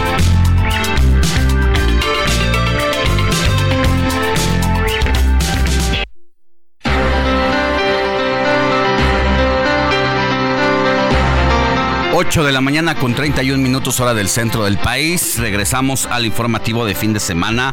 Platicamos con el doctor Tonatiu Guillén, doctor en Ciencias Sociales por el Colegio de México y ex comisionado nacional de migración sobre la situación precisamente de migrantes de Centroamérica y preguntabas, Jorge, al doctor si quieres repetir un poco el contexto para que la audiencia eh, tenga, quien se acaba de conectar, de sintonizarnos, tenga en claro de qué se trataba la pregunta antes de la pausa. Así es, doctor, y al auditorio le preguntaba sobre los flujos migrantes, las características que tienen actualmente, porque hasta el año pasado tenía entendido que la mayor parte del flujo migrante hacia Estados Unidos era de compatriotas mexicanos, pero eh, hasta el mes pasado la agencia de noticias AP que la mayor parte de personas que fueron detenidas en la frontera entre México y Estados Unidos son de origen venezolano, entonces, ¿qué nos puede decir? Gracias. Mira, el mes de septiembre, el mes de septiembre, tu único importante el fue la de todos. Lo estamos perdiendo un poquito, doctor. Nada más un momento, déjeme ver si podemos ahí como afinar la comunicación para tener la respuesta. Si se puede mover un poquito a donde estaba hace ratito. Hagamos la prueba. A ver, doctor Guillén, a ver si ya lo escuchamos bien. Ah, un momento. Vamos a restablecer la comunicación con el doctor Tonatiu Guillén, que nos está hablando precisamente de cuáles son las características de los flujos migratorios. Lo perdimos un momento, pero vamos a restablecer la comunicación. Como les comentábamos antes de mm, ir al corte, apenas ayer se reportó la, la disolución de una nueva caravana migrante que salió desde hace 10 días precisamente desde Tapachula, ya en Chiapas. Nos comentaba el doctor Guillén que precisamente es ese estado al sur de, de México el que ha presentado problemas o el que ha tenido como estas eh, representaciones mediáticas de, de, del flujo de migrantes y sobre todo de las caravanas. Eh, en este momento retomamos la comunicación con el doctor Guillén. Doctor, entonces, ¿cuáles son las características de, estos flujos migrantes? ¿Cuáles son los grupos de que están siendo eh, más, los que más se están trasladando hacia Estados Unidos y los que son más detenidos? Sí, en el, en el mes de septiembre el dato es correcto, del mes de septiembre. Fue un repunte muy importante del flujo venezolano y sí superó al mexicano. Eso, este, este el, giro del, mes. Si contabilizamos el año, el, año 23 hasta donde vamos, casi un tercio del total es mexicano del que arriba la frontera sur de Estados Unidos. Eh, el, el, asunto importante para nosotros es que después de más de una década de relativa estabilidad, y a partir del año 2008, del flujo mexicano, a, a, mediados del año 20 y a partir de ahí 21, 22, 23, el flujo de mexicanos incrementó notablemente, sobre todo en el año 22 y ahora sigue todavía en, números altos, pero el, el, el venezolano, si lo, lo mides por el mes de septiembre, sí, sí tuvo un crecimiento muy importante. Ya había ocurrido esto, ¿eh? el año, si lo vemos por mes, porque son como picos. En, en el año 22 tenemos meses en donde el flujo venezolano fue superior al de Honduras, El Salvador y Guatemala sumados. Pero también sucedió con el flujo cubano, que tuvo también números muy grandes, y el nicaragüense, que tuvo también números este, muy altos. Entonces, el, en conclusión, visto en el año, eh, México sigue siendo con mucho el más importante. Y agregaría que desde el caso mexicano, la parte muy lamentable es que ya se movilizan eh, familias, el, componente familiar, también en, los últimos meses, septiembre, agosto, este ya es casi la mitad. Burroughs Furniture is built for the way you live. From ensuring easy assembly and disassembly to honoring highly requested new colors for their award-winning seating, they always have their customers in mind. Their modular seating is made out of durable materials to last and grow with you. And with Burrow, you always get fast, free shipping. Get up to 60% off during Burrow's Memorial Day sale at burrow.com slash ACAST. That's burrow.com slash ACAST. burrow.com slash ACAST. del total. Entonces, este es un indicador de que los desplazamientos internos que están ocurriendo en el país, como el que comentamos hace un rato en Chiapas o en Oaxaca o, sobre todo Guerrero y Michoacán, terminan como movimientos solicitantes de refugio en Estados Unidos. Y eso, eso no habíamos tenido eh, un perfil de esas características nunca. Entonces sí es un, es un retrato de que tenemos zonas y situaciones particularmente críticas. y ahí precisamente esta situación crítica es tiene que ver con eh, mm, el estado de, de de las poblaciones en las que están estas personas, ¿no? Me imagino que el problema por el que salen es porque buscan mejores condiciones. No sé si ustedes saben o lo, han identificado si es cuestiones de, gobernabilidad, de seguridad, de economía. No, no tuvimos el problema eh, de carácter económico laboral y se resolvió para muchas familias otra vez con el flujo laboral a Estados Unidos. Esto es cierto sobre todo en el 20 y 21, el perfil dominante era eh, eh, hombres en edad productiva y que salían como en los viejos tiempos del mercado laboral. Y el nuevo perfil es de familias y ya el tono de la salida es por desplazamiento. No es que no tuvieran donde vivir, no es que no tuvieran una economía, no es que no tuvieran un espacio en donde habían vivido por, por generaciones eventualmente, sino son desplazamientos forzados, la mayoría por crimen organizado.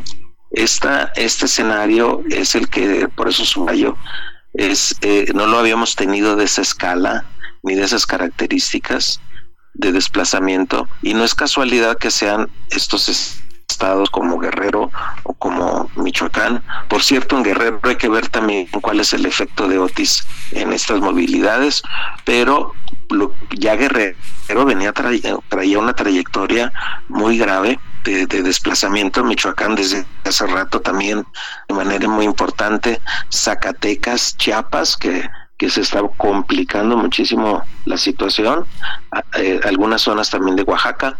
Entonces son, son movilidades nuevas desde la perspectiva mexicana, en el sentido de que son derivados de desplazamientos forzados, ya son, son, son salidas obligadas de las, de las personas. Un fenómeno con muchas aristas y muy complejo del que por el momento le agradecemos que nos haya compartido su visión eh, experta en el tema y del que si nos permite, nos mantendremos en comunicación con usted para seguir analizándolo porque este problema va a seguir.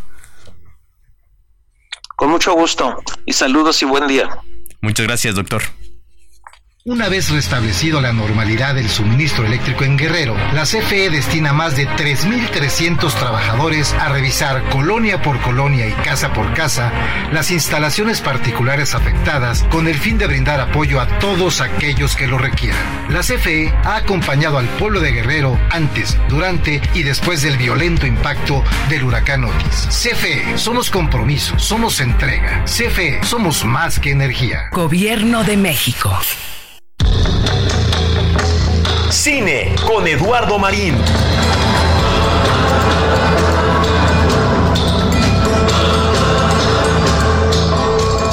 Escucha esto.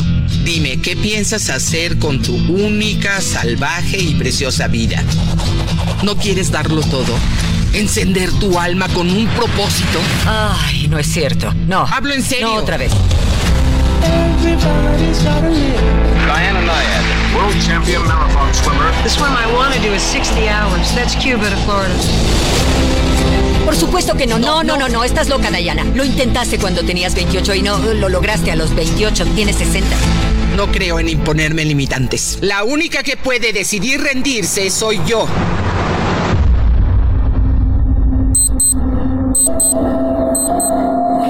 8 de la mañana con 40 minutos. Llegamos con el espacio esperado en el informativo de fin de semana de Eduardo Marín para que nos recomiendes, querido Lalo, qué es lo que tenemos que ver este fin de semana. Buenos días.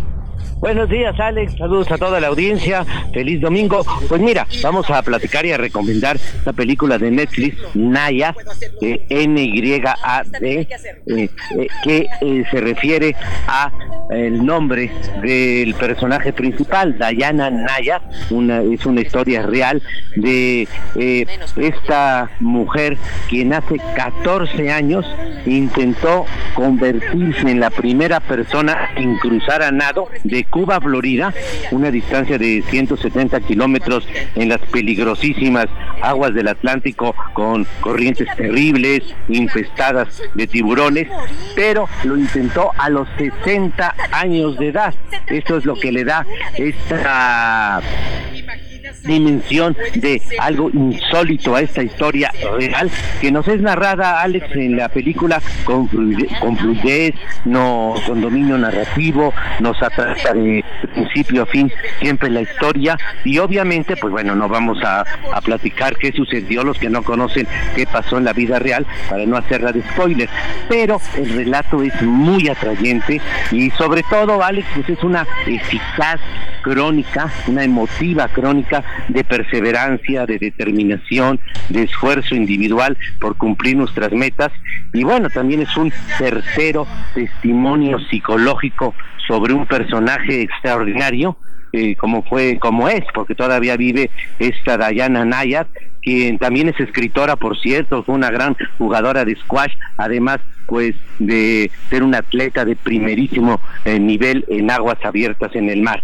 Eh, y bueno, es una película muy recomendable, sí, tiene algunos altibajos, pero siempre nos envuelve, siempre nos atrapa, es valiosa, es reveladora y bueno, cuenta además con un muy buen reparto estelarizado por Annette Bening y Jodie Foster, dos grandes actrices, quienes pues son un atractivo adicional a la película y un factor que le da mayor valor a esta película en Netflix.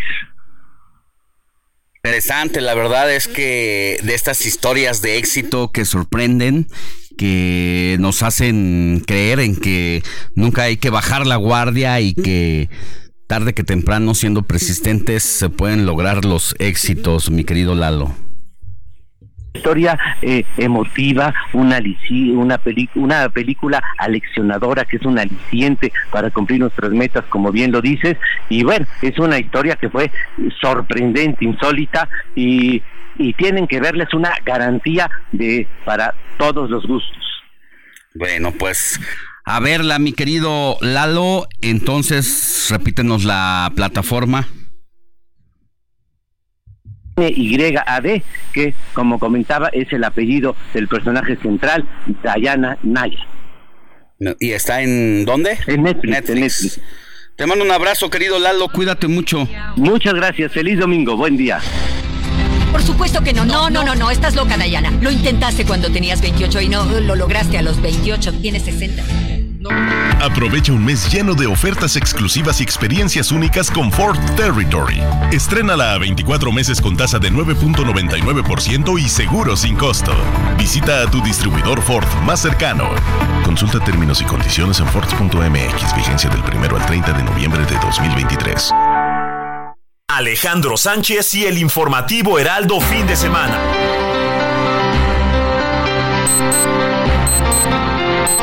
8 de la mañana con 44 minutos, hora del centro del país.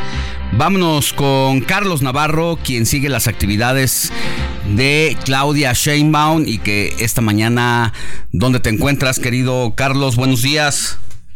Buenos días, Alex. Te saludo con gusto a ti, al auditorio. Amanecimos acá en Monterrey, Nuevo León, y en unas horas nos estaremos trasladando a Mérida, Yucatán, donde la Coordinadora Nacional de los Comités de Defensa de la Cuarta Transformación, Claudia Sheinbaum, estará cerrando estos dos meses de la gira La Esperanza nos une. Recordemos que después de ganar la encuesta para ser la coordinadora, decidió hacer una gira por el país y esta estará concluyendo hoy en Mérida, Yucatán, para el arranque de la precampaña del candidato del Huacho allá en Yucatán y será él el elegido para recibir la presencia de Claudia Sheinbaum. Pero te comento, Alex, que ayer la virtual candidata presidencial hizo un llamado al nuevo rector de la UNAM a pensar en los alumnos. En un panel con medios de comunicación de Nuevo León, la virtual candidata señaló que la máxima casa de estudios del país se volvió elitista en los años pasados. Escuchemos.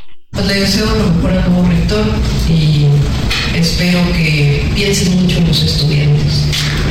Creo que en parte lo que le ha pasado a la, a UNAM es que eh, dejó de pensar en sus estudiantes como la esencia de una universidad pública y, creo que tiene que ser eh, algo fundamental. También te comento que en ese panel con medios de comunicación, el dirigente de Morena, Mario Delgado, reconoció que hubo inconformidades de aquellos que ganaron la encuesta y tuvieron que ceder su lugar por la regla de equidad de género. En ese caso hizo una recapitulación del proceso. Escuchemos. Participaron nueve empresas, presentamos ayer 28 encuestas en total, entidad por entidad, la que hizo la Morena, más las dos encuestadoras de espejo. En todos los casos y los resultados, justamente eso abona la certeza, abona la transparencia, la credibilidad de los ejercicios eh, que hacemos. Y más bien, donde hubo inconformidades es en el tema eh, de género, pero eso lo sabíamos, se advirtió desde el principio. Así es que Así es que hoy Claudia Sheinbaum estará cerrando esta gira en Mérida, Yucatán. Como te lo comentaba Alex, el 15 tiene programado un evento en la Arena México. Aún no nos definen de qué va a ser. El 19, el próximo domingo, se estará registrando como precandidata de Morena y el 20 ya arrancan las precampañas, Alex, y será en Boca del Río Veracruz. Esta es la información que te tengo. Muchas gracias, Carlos. Cuídate mucho y estamos pendientes. Claro que sí, te mando un abrazo, estamos pendientes.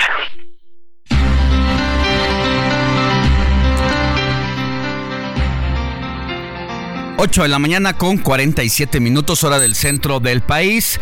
Vámonos con Roberto José Pacheco, quien trae todas las actividades legislativas, tanto en la Cámara de Diputados Federal como en el Senado de la República.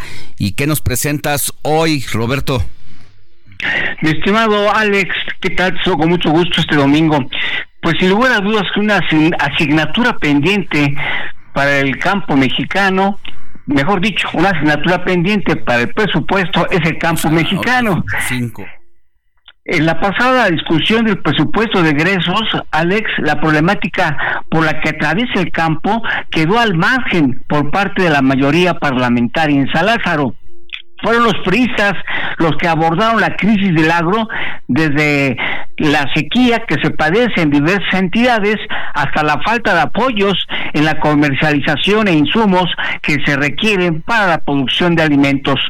Durante por espacio de una hora, la bancada priista presentaron diversas reservas en la discusión, en lo particular, pero sin resultados.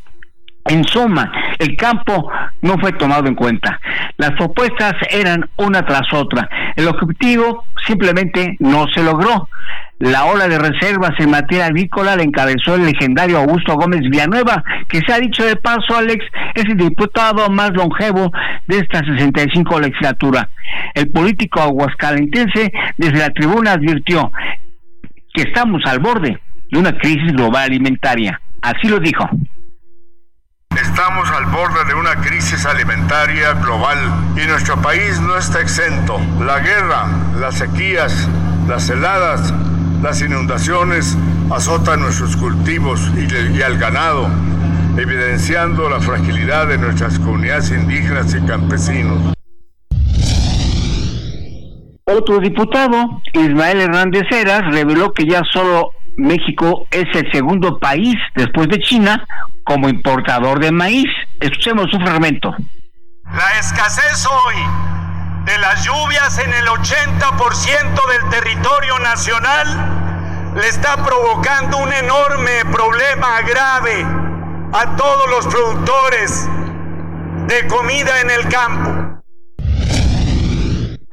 Mi estimado Alex, el campo mexicano es todo un tema. Las consecuencias del huracán Otis encausó la discusión horas y horas, pero el campo mexicano quedó relegado, dejando asuntos también muy importantes. La crisis alimentaria se observa ya en el horizonte, con un presupuesto de poco más de 70 mil millones de pesos, con políticas públicas poco, poco eficientes. Mi estimado Alex, veremos qué pasa con el presupuesto, pero el campo quedó relegado. Pues es que además de la falta de presupuesto está el desinterés por la autoridad política y también eh, pues el problema del cambio climático. Así que en el peor de los mundos se encuentran los productores de este país independientemente de lo que se dediquen a sembrar. Así es, mi estimado Alex, veremos qué pasa. Los productores pues ven un año muy difícil el que viene, principalmente por lo que dices tú, por el cambio climático.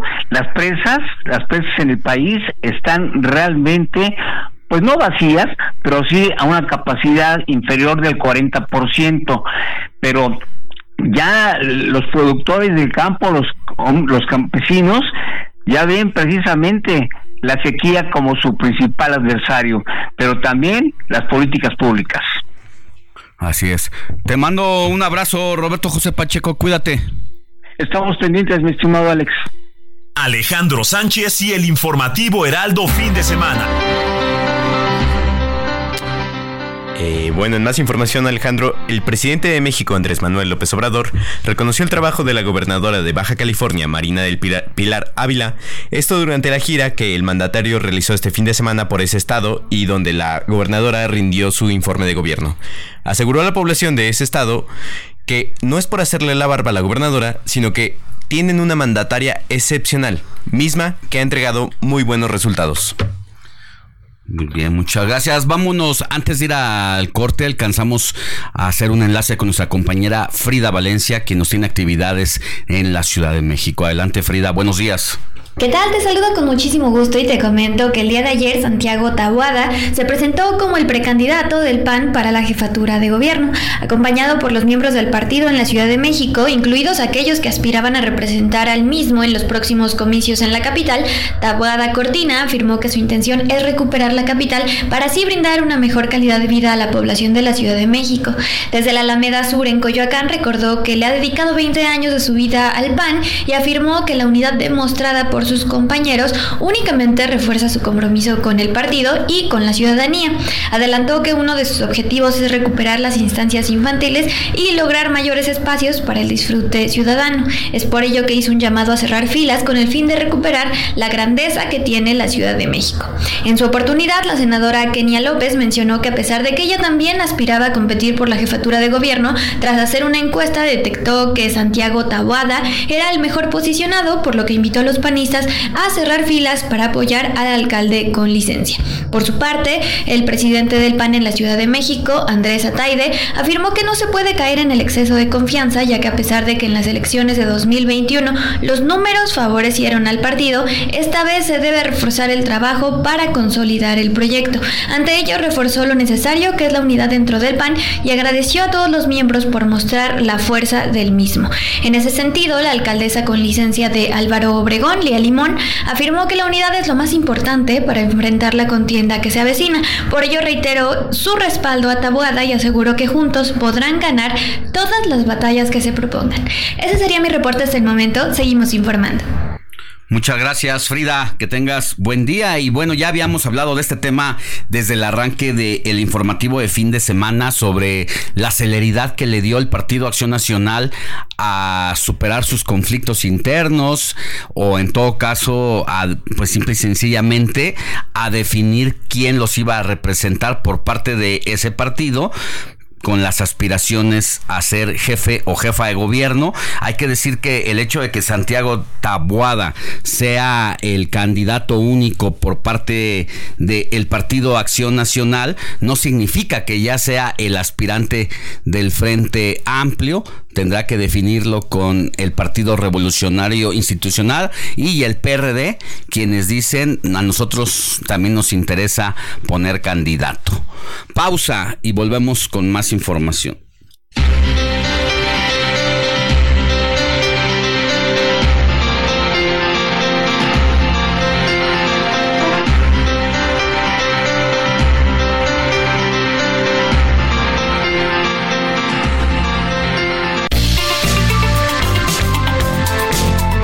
En sintonía con la noticia.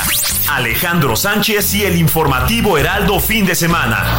Continuamos.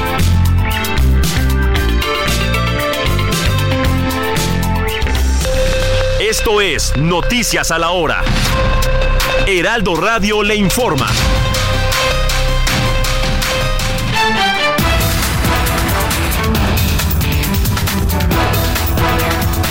De acuerdo con el reporte del Servicio Meteorológico Nacional, algunas zonas del país se mantienen en vigilancia debido a zonas de baja presión que podrían convertirse en ciclones que amenazan las costas mexicanas, por lo menos durante los próximos 7 a 14 días, en específico el suroeste del Mar Caribe. En Coahuila, un total de 125 oficiales de seguridad pública estarán a cargo de la vigilancia en los sectores comerciales en el operativo por el Buen Fin, esto en el municipio de Torreón. Así lo dio a conocer el director de Seguridad Pública, César Perales.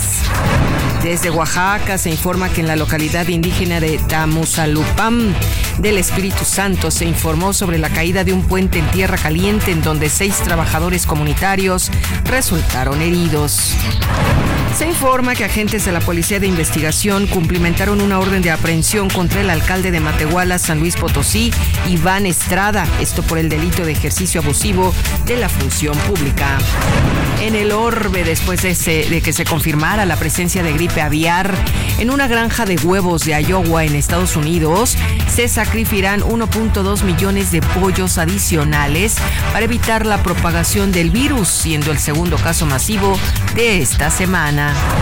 Al menos 40 obreros quedaron atrapados este domingo tras derrumbarse el túnel de carretera que estaban construyendo en un estado del norte de la India.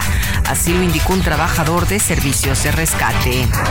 Una mujer y un hombre de unos 20 años murieron y otras tres personas resultaron heridas en un tiroteo ocurrido la madrugada del sábado en Marsella, en el sur de Francia.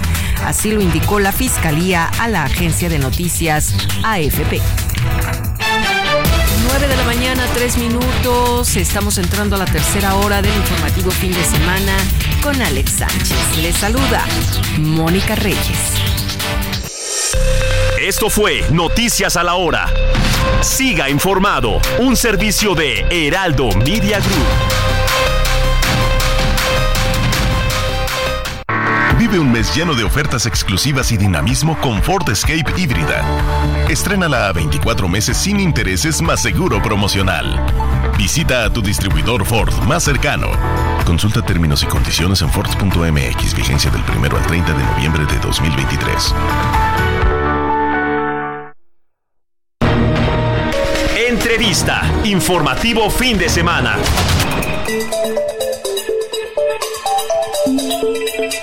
Nueve de la mañana con cuatro minutos, hora del centro del país. Agradezco que esté en la línea telefónica a Alfonso Ramírez Cuellar. Él es promotor de Claudia Sheinbaum en los sectores sociales y productivos y la importancia de tenerlo el día de hoy, Alfonso, con nosotros. Bueno, pues es que tras la decisión de Morena para elegir a sus coordinadores y coordinadoras en nueve entidades, ¿Qué viene ahora para el futuro de la vida política al interior del partido? Abajo, donde usted está haciendo la chamba de ir tejiendo a los grupos sociales y que se vayan agrupando, aglutinando en torno a Claudia Sheinbaum. Después de este proceso interno, ¿cómo quedan las cosas? Buenos días. Buenos días, muchísimas gracias. Eh, pues efectivamente eh, andamos a ras de tierra, como se dice, platicando eh, de manera personal con grupos grandes, pequeños. Eh, hemos tenido reuniones sumamente exitosas con empresarios eh, de todo el país, de los distintos sectores productivos, también con agricultores, con sindicalistas, con muchos maestros, médicos, enfermeras, trabajadores de la construcción, sobre todo hemos ya construido una red muy grande de mujeres y de jóvenes y la verdad es que eh, hay un ánimo eh, muy positivo, una gran capacidad para eh, movilizarse, promover y pues repetir la hazaña del presidente López Obrador de julio del 2018. Queremos sacar más voluntades el 2 de junio a votar a favor de Claudia y creo que lo vamos a lograr.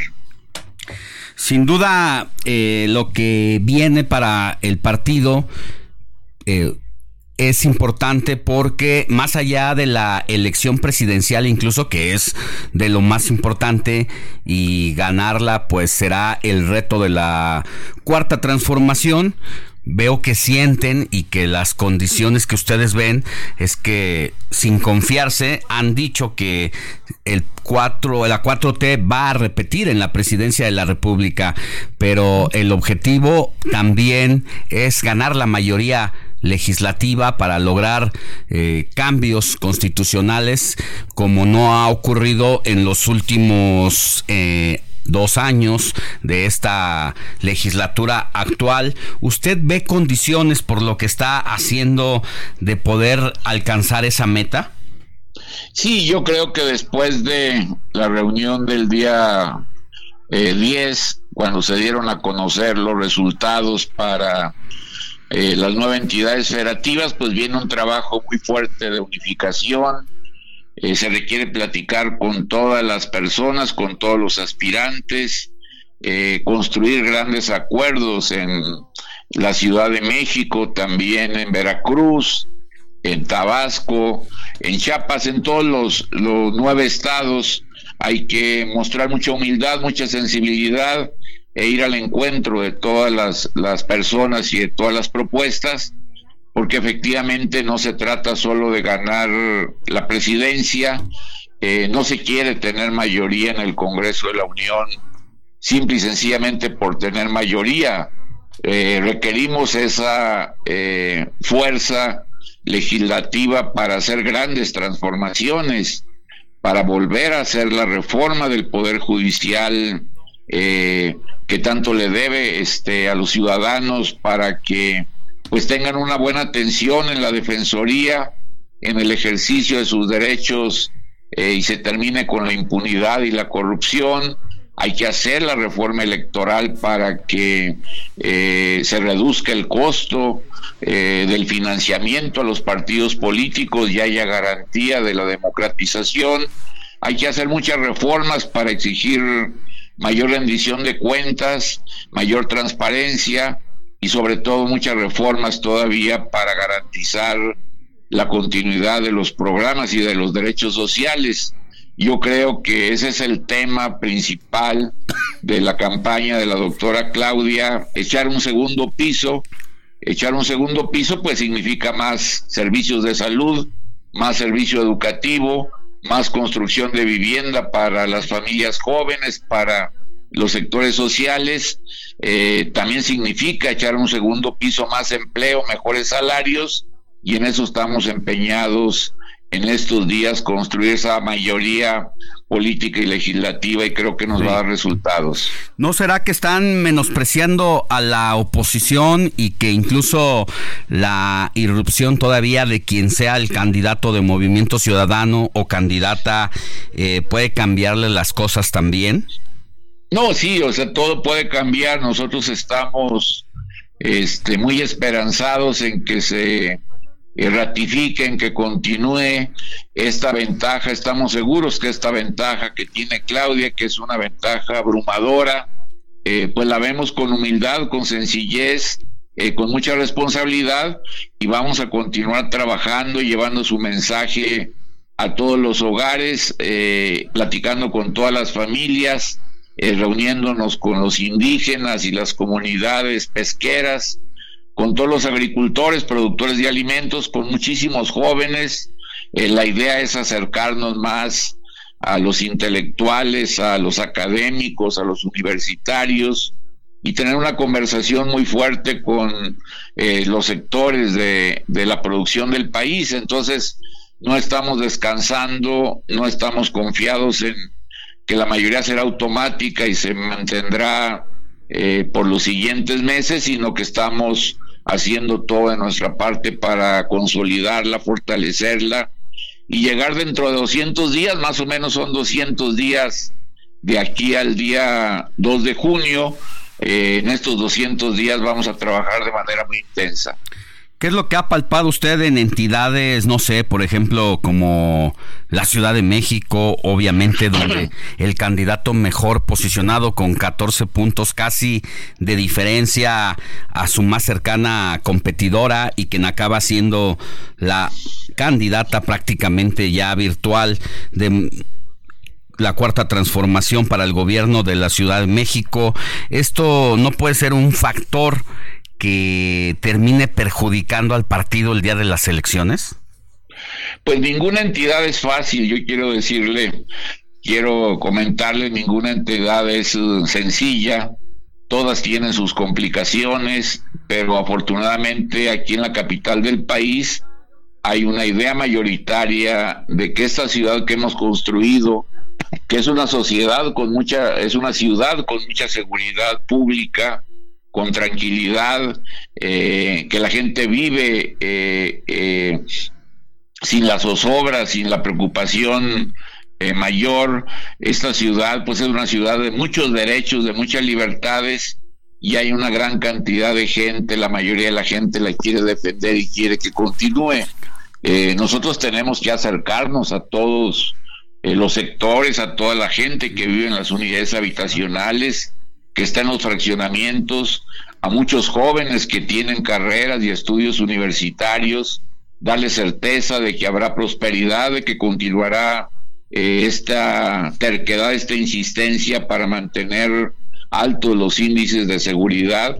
Yo creo que ninguna entidad de estas nueve son sencillas, pero vamos a hacer nuestro trabajo. Y aquí en la Ciudad de México se va a ratificar el gobierno de Morena, un gobierno que dé seguridad, que amplíe los derechos sociales, que garantice la libertad y sobre todo que garantice la prosperidad de todos los sectores de la sociedad capitalina.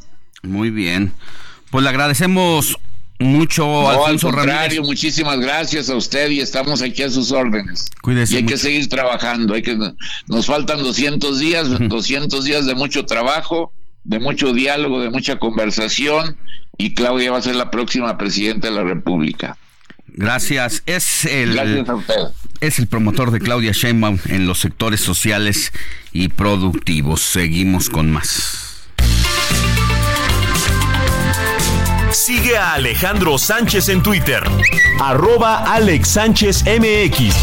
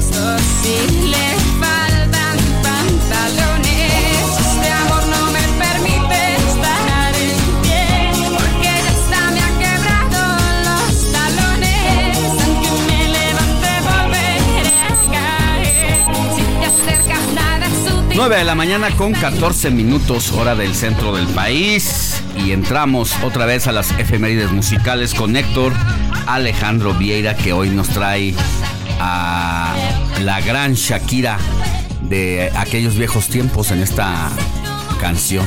Es correcto, mi querido Alex, este tema que estamos escuchando, eh, Ciega Sordomuda, de su segundo disco titulado ¿Dónde están los ladrones? Lo que comentábamos rápidamente, mi Alex, eh, cuestión de gustos, lógico, cuestión de tiempos, pero en lo personal esta Shakira me gustaba mucho, mucho más que la actual, definitivamente. ¿Y por qué la estamos escuchando, mi Alex? Porque este tema fue justamente un 16 de noviembre, pero de 1998, es decir, el próximo jueves estará cumpliendo 25 años de que llegó al primer lugar de las listas de popularidad. Para muchos considerado su mejor material discográfico, del cual se desprenden otras canciones como ¿Dónde están los ladrones? que es precisamente el nombre del disco, Moscas en la casa, No creo, Inevitable y que bueno, fue el- ya el preámbulo de lo que fue la consagración internacional y definitiva de la cantautora colombiana Shakira Mebarak, su nombre, su apellido. Muy bien, pues gracias. Entonces, Héctor. 25 años y seguimos con más, mi Alex. Rapidísimo, un cuartito de siglo nada más. Nada más, regresamos más adelante. Claro que sí, Alex.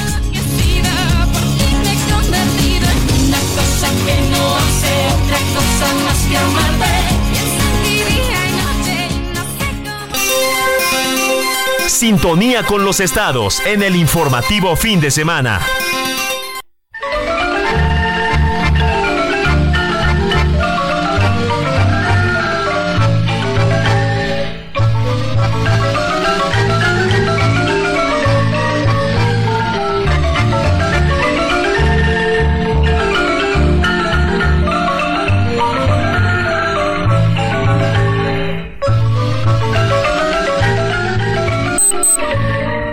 Nueve de la mañana con 16 minutos hora del centro. En este recorrido que hacemos por la República Mexicana, vamos ahora al Heraldo Radio Oaxaca, donde nuestro compañero pastor Matías Arrazola es conductor y al que usted puede escuchar todos los días, de lunes a viernes, de 6 a 7 de la mañana y de 3 a 4 de la tarde, y donde nos está escuchando también en este momento en el informativo de fin de semana, allá en Oaxaca, por el 97.7 de FM, y que en esta mañana de domingo 12 de noviembre, Pastor Matías Arrazola nos trae los temas más relevantes de la semana y que serán noticia, querido pastor.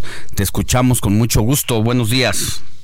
¿Qué tal Alex? Muy buenos días, amigos del Heraldo Radio de fin de semana. Les saludamos con todo gusto, con muchas noticias importantes que se han generado en los últimos días y que también, bueno, pues tiene que ver con una asamblea regional que se acordó para que pues se realice un paro de labores regional en la zona del Istmo de Tehuantepec por parte de la sección 22 del CENTE, quienes obviamente, bueno, pues este acuerdo lo adoptaron en una asamblea donde están pidiendo que eh, bueno pues eh, se pueda hacer eh, pues una revisión sobre todo respecto a las exigencias que ya han sido planteadas por la comisión política de esta sección 22 hay gran presencia también en la Ciudad de México ante estas mesas de diálogo que se están realizando y que bueno pues un paro de labores que va a afectar sobre todo a la zona del Istmo de Tehuantepec a sus diferentes municipios. Esto se acuerda y bueno pues junto con ello también habrá hasta bloqueos carreteros para hacer presión esta protesta del magisterio ismeño se dará en el marco del reinicio de estas mesas de diálogo, como ya mencionamos, de la Comisión Política, y donde pues piden al gobierno federal cumplir con las vacancias e incidencias heredadas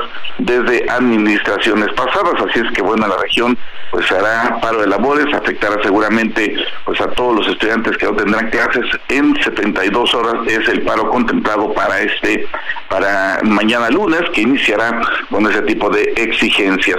Y si esto le sumamos todo lo que se ha eh, a través de las eh, presencias ahora y bueno, pues afectaciones en esta región por el paso de los migrantes, que curioso, ya no vienen a la ciudad de Oaxaca, o se tiene contemplado una gran parte, salieron seis mil migrantes desde Chiapas y que vienen en ruta por el estado de Oaxaca pero ahora curiosamente han tomado una ruta diferente. Algunos vienen a la ciudad de Oaxaca, otros, eh, otros más están tomando la zona costera, ya están haciendo presencia en Huatulco, en Puerto Escondido, van a Pinotepa y junto con ello lo que pretenden es en todo momento pues llegar hasta el estado de Guerrero, donde está la emergencia, algunos van en busca de trabajo y otros de apoyo de lo que estaba vertiendo hasta el momento por parte de las autoridades a través de víveres, de despensas que se vienen presentando en esta misma zona. Así es que, pues ver a pues eh, diferentes eh, migrantes de diferentes nacionalidades en los parques, etcétera, de autobuses de zonas de playa y donde, bueno, pues también están pidiendo la intervención de las autoridades. Y bueno, pues eh, lo que llamó la atención en esta semana, Alex, amigos Radio Escuchas, es lo desencantado que quedaron los oaxaqueños ante, el anuncio de la pues eh, no inauguración de la carretera Barranca Larga Ventanilla, esa carretera que lleva a la costa exactamente a Puerto Escondido, se tenía contemplada para el día 29 de noviembre, el presidente lo da a conocer en una mañanera que no van a terminar los trabajos, acusaba de que hay un talud eh, que afectó sobre todo los tramos carreteros, pero pues a lo cual es un nuevo engaño, una vil mentira, porque el fondo real de este asunto es que nuevamente los habitantes de los eh, Cuatlanes, de San Vicente Coatlán, cerraron la carretera en protesta porque no les han cumplido, sobre todo con una clínica, paradores turísticos y otros acuerdos que se dieron en la mesa y por lo tanto, bueno, dijeron no van a permitir pues estos trabajos que además, a decir verdad, iba muy lentos porque faltaban dos puentes, faltaban tramos todavía en terracería que tenían que concluirse y por supuesto que iba a ser imposible que el próximo 29 se concluyeran estos trabajos y por eso, bueno, no sé si al presidente lo engañaron o pues quisieron solamente dar a tole con el dedo a los oaxaqueños a decir de que fue un talud del cerro por las lluvias, lluvias que además pues han estado ausentes durante los últimos meses y donde, bueno, pues dice que había generado las afectaciones, así es que nuevo engaño para este asunto, ahora se dice que es para pues enero, febrero, pero pues más bien como la canción para abril o para mayo, porque pues, pues algunos ingenieros conocidos en la materia dijeron que es imposible que en los primeros meses de este 2024 pueda concluirse pues la instalación de estos puentes y además tramos carreteros que se vienen dando hasta el momento. Y se suma por toda la inquietud e inconformidad, porque ahora sí estamos tapizados de publicidad del primer informe de gobierno de Salomón Jara, como gobernador de Oaxaca y lo que llama la atención es que dice que van a informar porque una obra relevante en el estado no se ha llevado a cabo, lo que sí se ven muchas pues imágenes, eh, trabajos de, de difusión por ese primer informe, donde por cierto, pues se hace, llama la atención que se hace presencia en el corredor interoceánico, en esas carreteras que no se han concluido, aunque pues estos programas y estos trabajos o proyectos son del gobierno federal. Así es que pues eso, por eso ha llamado la atención bastante publicidad en trabajos que no se han tenido, por lo menos en este 2023, el primer año de Salomón Jara, que está anunciando como muy platillo que Oaxaca se está transformando y eso pues obviamente aquí los oaxaqueños les ha generado, pues no sé si risa o inconformidad por lo que no hemos tenido hasta el momento que son obras en nuestro estado, Alex. Bueno, pues así les da todavía a la antigüita de inundar las calles, los postes, las avenidas, las paredes y ya son otros tiempos, los tiempos han cambiado, pero siguen no, y las plataformas digitales, hablando de YouTube y todo eso, donde entras, está la publicidad a todo lo que da. Además, bueno, pues ya veremos qué informa, entre comillas, como dices, grandes cosas no se han hecho en esta primera etapa del gobierno, en el primer año. Ya estaremos aquí, eh, ya, estarás contándonos la siguiente semana de qué se trató el informe de Salomón Jara. Mientras tanto, te mando un, un abrazo, querido pastor Matías Arrazola, conductor del Heraldo Radio Oaxaca. Escucharte todos los días de lunes a viernes, de 6 a 7 de la mañana y de 3 a 4 de la tarde por el 97.7 de FM. Te mando un abrazo. Abrazo de vuelta, que tengan buen día y feliz domingo. Mire, eh, me escriben aquí a mi cuenta de Twitter, Alex Sánchez MX, varias personas eh, y un poco molestas diciéndome que, eh, por ejemplo, la cuenta de Leonel Sosa, arroba Leonel, C de casa, S de sopa, A de Alejandro, R de ratón, de César y Sosa, diciendo que por enésima ocasión me pregunta que si acaso ya nos volvimos aliados y voceros de Morena porque hemos tenido entrevistados de este partido a los que les permitimos utilizar este medio de informativo como plataforma para promoverse y que debemos rectificar, por favor. También lo mismo nos dice Arturo César Rojas, que nos estamos morenizando y que aquí en la radio hay una abundancia excesiva de informaciones sobre Morena y muy poco interés por la oposición. Tengo una duda, ¿ustedes ya se cambiaron a Morena como Pedro Kumamoto? Nos dice o nos pregunta Arturo César Rojas y Mía también dice que eh, no está de acuerdo en que tengamos a invitados del partido de Morena. Pues solamente decir que hemos buscado a todos los representantes de los partidos, pero no han podido los del Frente Amplio. Y bueno, Morena fue la nota también. Son un proceso histórico que no se puede dejar de lado periodísticamente y que hay que hablar con los actores políticos relevantes de esta historia. Así que al volver de la pausa hablaremos con una más de esta. La noticia no descansa. Usted necesita estar bien informado también el fin de semana. Esto es Informativo El Heraldo Fin de Semana. Regresamos.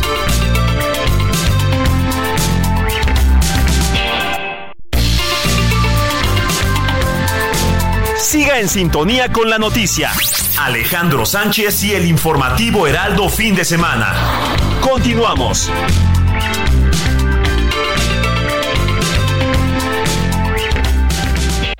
Aprovecha un mes lleno de ofertas exclusivas y experiencias únicas con Ford Territory.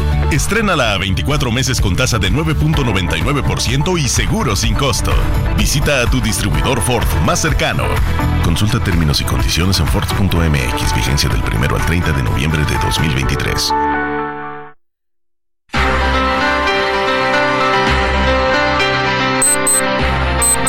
9 de la mañana con 31 minutos hora del centro del país. Oiga, le informo que Xochil Galvez está invitando a sus simpatizantes a su, a su informe en el Monumento a la Revolución y a las 11 de la mañana estará llegando ella para dar este, esta información. Y además, además, eh, va a abordar toda la situación que impera en el país y de acuerdo con algunas organizaciones civiles que la van a acompañar, va a abordar también temas como migración, corrupción, la protección de derechos humanos, así como los problemas que enfrentan las madres buscadoras. Eh, tratamos de tener comunicación con Xochil Galvez para que pudiera platicar aquí en los micrófonos del informativo de fin de semana eh, pero nos dijo el equipo de comunicación que definitivamente no se iba a poder comunicar porque iba a estar preparando pues parte de haciendo la afinación fin de su informe de gobierno y que por eso no podía atender la llamada. También hablamos con los panistas de la Ciudad de México para invitarlos a platicar con nosotros sobre el acuerdo del día de ayer de Santiago Taboada en torno a Santiago Taboada para que se convirtiera en el candidato único a la candidatura al gobierno de la Ciudad de México, pero que iban a acompañar a Xochil Gálvez y que tampoco podían hablar en el informativo de fin de semana. Así que la, la invitación está hecha, pero ha dependido de ellos de no contestar las llamadas por ahora. Jorge, ¿tienes algo? Eh, pues no, no, Alex, en realidad eh, no hay actualización em, relevante. Simplemente comentar esto, ¿no? Que no hay ninguna intención de que la cargada informativa sea para nadie. Solo eh, nosotros hemos tocado las puertas, hemos preguntado y hemos entendido también que en este momento los, eh, los tiempos están apretándose Estamos viendo quiénes son los que pueden tomar la llamada, pero pues nosotros tratamos de informar de la manera más imparcial posible. Sí, y, insisto, yo creo que cuando sea la designación de los candidatos del Frente Amplio por México, pues la cobertura y la dirección de los medios de comunicación va a estar enfocada en ese momento por su relevancia y por su interés político precisamente de lo que significa pues la cobertura de, de conocer quiénes van a ser los candidatos o candidatas del Frente Amplio. Moni Reyes, ¿tienes mensajes? Claro que sí, tenemos mensajes en el 5591635119 desde Nuevo León. Nos escribe Vicky. Muy buenos días a todo el informativo fin de semana. Es muy grato escucharlos, que sigan los éxitos en su programa. Muchas gracias, Vicky. También nos están preguntando eh, qué les encanta este domingo que es Día del Cartero. Muchas felicidades a quienes nos llevan mensajes. Feliz domingo a todo el equipo de fin de semana. Y también me preguntan que si ya no tienes tu noticiero por televisión, ya tienes. Terminó la temporada, próximamente estaremos nuevamente en televisión. Por lo pronto aquí nos escucha en radio todos los fines de semana. Así es. Buenos días, Alex Moni. A todos, excelente domingo. Empezar la cuenta regresiva. También nos dice dice Antonio de Harvard para ver a Paul McCartney. Ah, muy bien, pues felicidades por otro lado. Nos escriben del Estado de México Ricardo García Camarena, excelente domingo.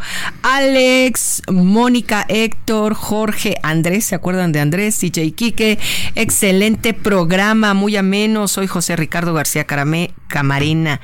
Muchas, muchas gracias. Por otro lado nos escribe, saludos Alex y tu equipo de Heraldo Fin de Semana. Jesús Díaz de Azcapotzalco Salco, escuchándolos ahora desde León, Guanajuato y celebrando el milagro del Santos Laguna, una vez más en Liguilla o bueno, el mentado play-in ahora tan sonado. Muchas gracias a nuestro amigo Jesús Díaz de Azcapotzalco. Nos escriben, amigos, saludos desde Guadalajara. Sergio desde Guadalajara, en especial a Mónica, con esa hermosísima voz. Un abrazo. Muchas, muchas gracias. Sergio desde Guadalajara también. Nos están mandando mensaje en este momento. Tony Talancón de Cuautitlán Izcalli. Alex, ese promotor de Claudia aparece más promotor del antiguo PRI que durante 80 años repitieron una y otra y otra vez lo mismo. Siempre terminaba, terminaban tomando el poder para sus propios intereses, pasando por encima del pueblo bueno y sabio. Saludos y muchas bendiciones. También nos están escuchando en este momento, arroba Alex Sánchez, todos los que reprochan a Morena eh, no son auténticos radioescuchas de mi parte, diles que la derecha es un desastre. Mm, bueno, pues esta es la opinión también de un de un radioescucha que en este el momento mismo que está me está escribiendo está aquí escribiendo a ahorita, mi ¿verdad? Twitter que se llama Saúl Rabiela.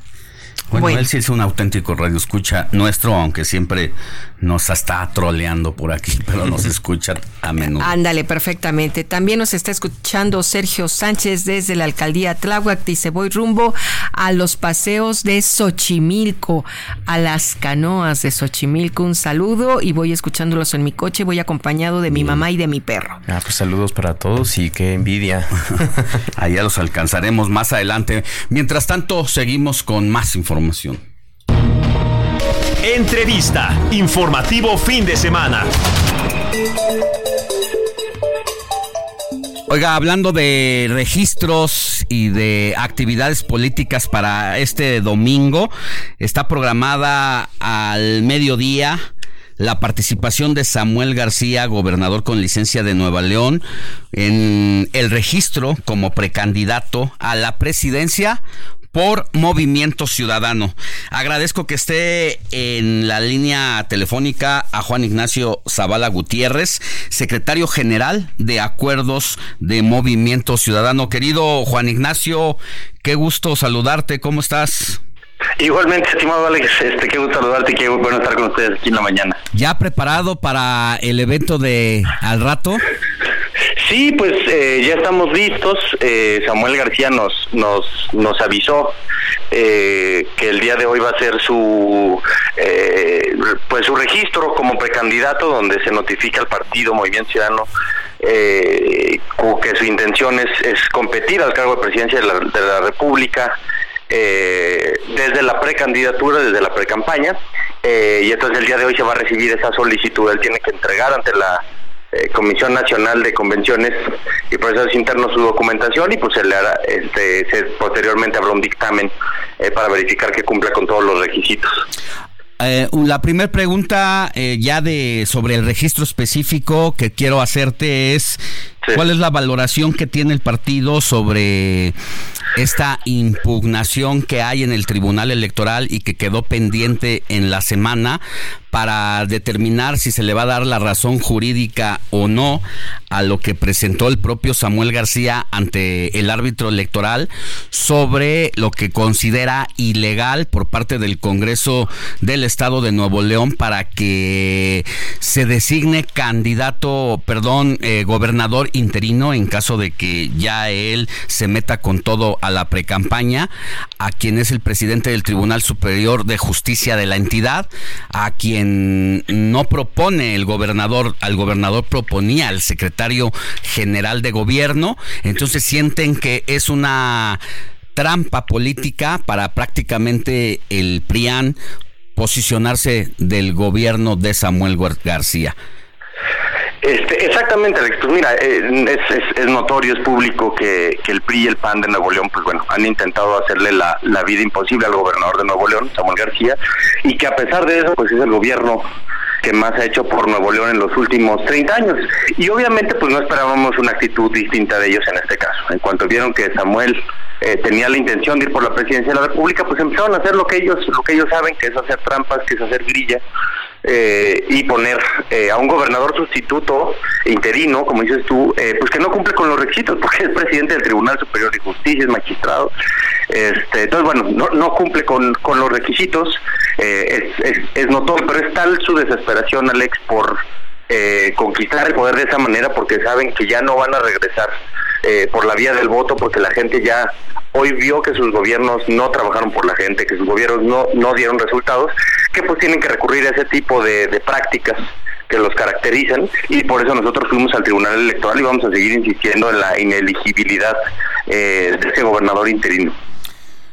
¿Esperan como candidato único a Samuel García o ha trascendido incluso que también se puede presentar al registro la senadora regiomontana Indira Kempis o el propio Marcelo Ebrard?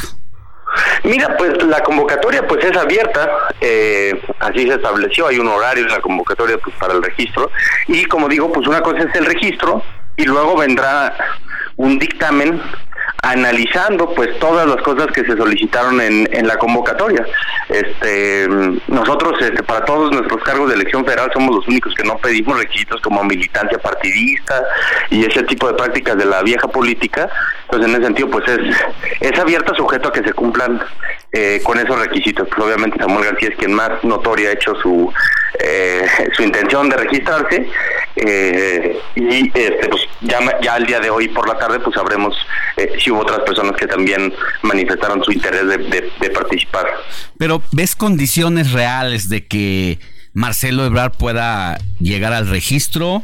Digo, porque más allá del registro, pues también están las negociaciones políticas y lo que ha pasado con Marcelo Ebrard sería ingenuo para nosotros pensar que Marcelo Ebrard va a llegar como de la nada a aparecerse a presentar su su, can- su, su registro como aspirante eh, cuando tiene un movimiento y cuando tiene un futuro que definir.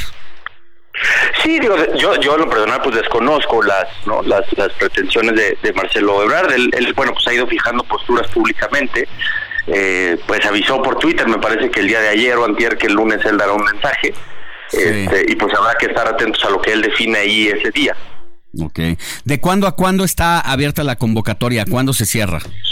Solo el día de hoy. Nada eh, más. el, el día de hoy es el único día para registrar la presidencia de la República. ¿De qué hora y en qué los hora? días posteriores, eh, me parece que de, ahí se estipulan como que de 10 a 5, me parece, o de 10 a 4. Ok.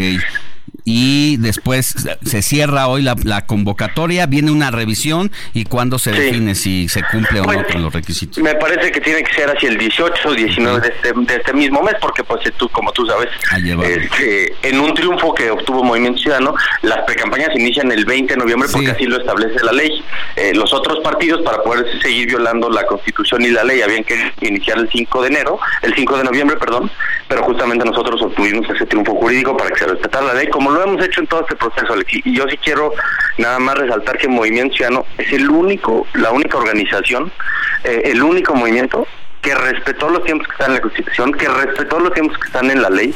Nosotros no podemos decir que sí vamos a llegar al gobierno para respetar la ley si le estamos violando desde que hacemos campaña. Y por otro lado, como lo ha dicho el propio Samuel García, pues porque estábamos trabajando, porque ese fue el mandato de la gente, seguíamos trabajando, los demás pues llevan desde junio en la grilla, eh, desde junio en, en, en las descalificaciones, usando eh, recursos ilegales, lo hemos ido denunciando, Jorge Álvarez Maínez ha sido frontal en ese sentido de la Cámara de Diputados, eh, y por eso hasta el día de hoy se da este registro, porque nosotros sí hemos respetado la ley y lo vamos a seguir haciendo.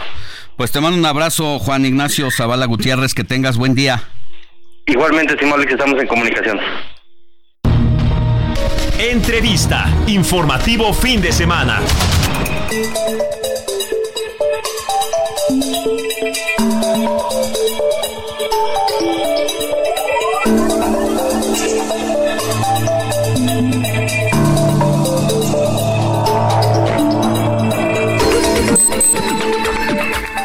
Nueve de la mañana con 45 minutos, hora del centro del país. Estamos en la última parte del informativo de fin de semana y yo agradezco que esté en la línea telefónica también a Margarita González Sarabia. Ella resultó ganadora del proceso interno para representar a la cuarta transformación en Morelos. Margarita, buenos días, qué gusto saludarle, ¿cómo le va? Días, Alejandro. Muchas bien, muy bien, muchísimas gracias. ¿eh? ¿Cómo han sido estas Muy últimas contenta. horas después de haber sido la primera de los nueve y de las nueve eh, compañeras suyas, compañeros que salieron con la mano levantada? Usted fue eh, un caso singular dentro de estos nueve competidores que finalmente salieron ganadores porque su nombre la metió de inmediato el partido como ya la, la ganadora inmediata eh, por la cuota de género y por el propio resultado. ¿Cómo, cómo lo, lo asimila? Pues fíjate que, que fue muy bueno eso porque digamos que ganamos las tres encuestas, eh, no por género, sino por ganar la encuesta completa, ¿no? Que eso también fue muy bueno. Es decir, porque como que eh, las mujeres cada vez tenemos que tener más incidencia política, no, no que, no que sea solo por cuota. Pero pues este es un proceso porque por años, muchísimos años, no hemos participado en decisiones políticas. Sí. Y, y es parte de la historia y de la vida, ¿no? Que tenemos que ir generando estas condiciones y que la gente vaya confiando en nosotros. Margarita. Y bueno, por eso sí. estoy contenta. Sí. Va a representar a el partido Morena en por la gubernatura de Morelos, donde si bien Morena no gobierna, es aliado del partido que llevó a Cuauhtémoc Blanco al poder y que bueno ha tenido pues buena eh, eh, buena amistad el gobernador con el presidente de la República y prácticamente se le ha tomado como un estado que forma parte de los aliados de Morena.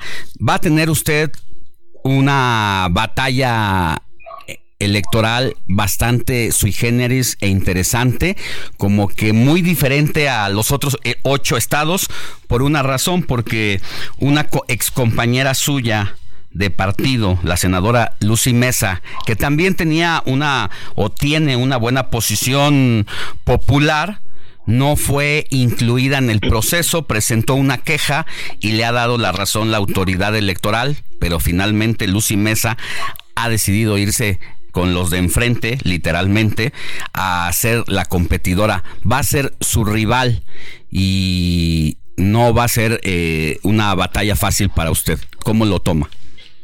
Mira, yo, eh, en primer lugar, sí, efectivamente, el gobernador llegó por el partido Encuentro Social, es una alianza con el presidente, con Morena, y siempre sería respetado de parte de, como cualquier Estado de la República, como parte de los aliados. Yo voy a, cada quien tenemos nuestro estilo de trabajo, ¿verdad? Y nuestra historia política de alguna manera. Yo, yo vengo de la izquierda de toda mi vida, desde joven, desde los 18 años. Sí. No soy solo fundadora de Morena, sino fundé muchas organizaciones y partidos de izquierda en las luchas más complejas que tuvimos desde los años 70. Entonces soy de convicción y de una sola pieza, digamos. Y yo creo que eso es lo que la gente ve, nota, y la gente es morenista porque es López Obradorista. Es la lucha que ha llevado el presidente por 40 años, ¿no? Por eso no tengo ningún problema en la competencia del Frente Amplio porque la gente quiere al presidente, quiere el proyecto, y pues nos ve muy cercanos a ellos y ve que estamos trabajando fuerte. Entonces yo creo que siempre las competencias hay que tenerles respeto, pero creo que si seguimos en la misma línea de trabajo no vamos a tener problema en ganar. Y si queremos que Morena gane, queremos continuar con los proyectos sociales, estimado Alejandro. Sí, eh, respecto a lo que tiene que ver con eh, esta, este proceso frente a Lucy Mesa, ¿no le hace ruido? No, no, no, para nada, pues ella tiene su estilo, tuvo su decisión de cambiar de partido. La respeto, como el respeto a cualquier contendiente, pero no, no me fijo tanto en el contendiente, sino en el trabajo que hay que realizar. Y hay mucho trabajo por realizar. Y como bien decías, fíjate, ayer después, de, bueno, desde que ganamos, ya en la noche, ya ves que fue hasta de madrugada. Cuatro de la mañana. ya la Ajá, la gente en Morelos ya estaba esperando a ver. Entonces hicimos una conferencia de prensa muy exitosa con todos los periodistas que nos han ve- Este, y después nos- los compañeros una comida de agradecimiento. Entonces fue fue un, un buen encuentro el día de ayer con toda la militancia. ¿Ha tenido oportunidad de hablar con Claudia Sheinbaum, con el presidente López Obrador, a manera de ser felicitada, algo que le hayan dicho? No, pero sí los he escuchado. Creo que ellos quedaron muy contentos con el proceso. Lógicamente siempre hay personas que pues no quedan conformes, ¿no? Eso es lógico en una competencia política. Pero de, man- de manera general creo que quedó muy bien el proceso. Es un proceso inédito este de las encuestas. Bueno, no inédito porque ya ves que el presidente desde que estaba en el PRD siempre lo ha aplicado. Pero sí es un buen proceso porque te permite competir de una manera sana y al final la gente decide. Y esto de las encuestadoras espejo es muy bueno porque también le da más certeza. Y curiosamente salen los números siempre bastante parecidos entre las tres encuestadoras, ¿no? Sí. La de Morena y las otras. Entonces eso te da certeza política y también te hace ver que estás mal y que estás bien. Entonces yo creo que quedó contento el presidente y por supuesto la doctora Claudia. Muy bien. Margarita González Sarabia, le agradecemos mucho que haya estado con nosotros y le deseamos éxito. Y gracias por, vamos a trabajar duro por nuestro querido estado de Morelos, que pues mucha gente de la Ciudad de México también lo quiere porque aquí vienen los fines de semana.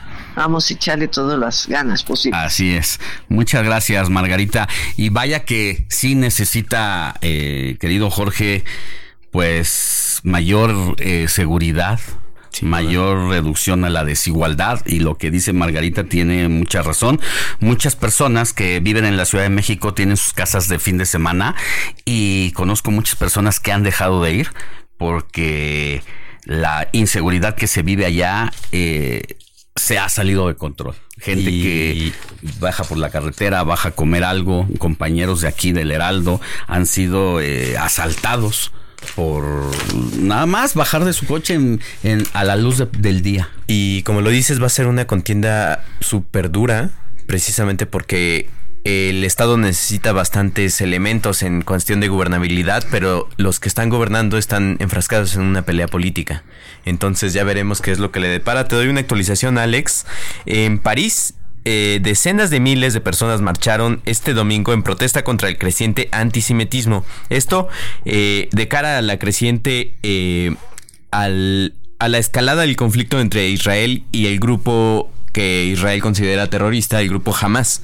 Ahí la primera ministra Elizabeth Bourne, representantes de distintos partidos de la izquierda e incluida la eh, líder de la ultraderecha Marine Le Pen, atendieron la, la marcha y el único que no asistió fue el presidente eh, Emmanuel Macron, quien dijo, expresó eh, su, eh, su apoyo a la marcha, aunque no asistió. Bueno, pues así llegamos al final del informativo de fin de semana de este 12 de noviembre de 2023, agradeciendo el favor de su atención y su preferencia para mantenerse informado e informada con nosotros. Agradezco, agradezco la producción de Héctor Alejandro Vieira. Enrique Hernández en los controles, Diego Iván González en la asistencia de producción, a Arturo Quirós, el ingeniero que hace que esto sea posible, a mi querido Jorge, Jorge Rodríguez aquí en la jefatura de información y a Moni Reyes en los resúmenes informativos. Yo soy Alejandro Sánchez y nos escuchamos la próxima. Éxito.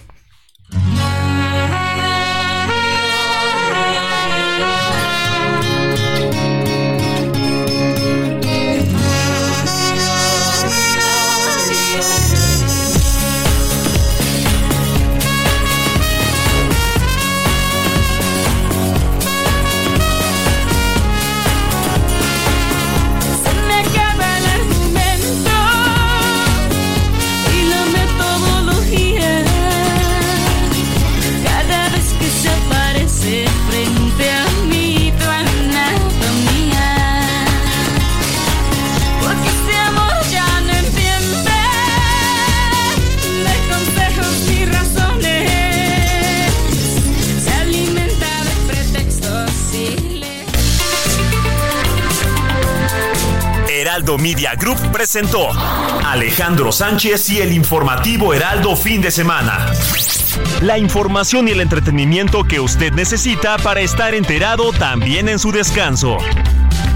Por el Heraldo Radio, con la H que sí suena y ahora también se escucha.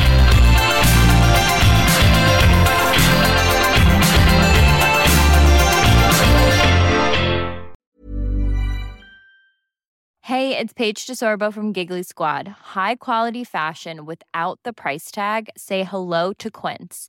I'm snagging high-end essentials like cozy cashmere sweaters, sleek leather jackets, fine jewelry, and so much more. With Quince being 50 to 80% less than similar brands. And they partner with factories that prioritize safe, ethical, and responsible manufacturing. I love that. Luxury quality within reach. Go to quince.com slash style to get free shipping and 365 day returns on your next order. Quince.com slash style.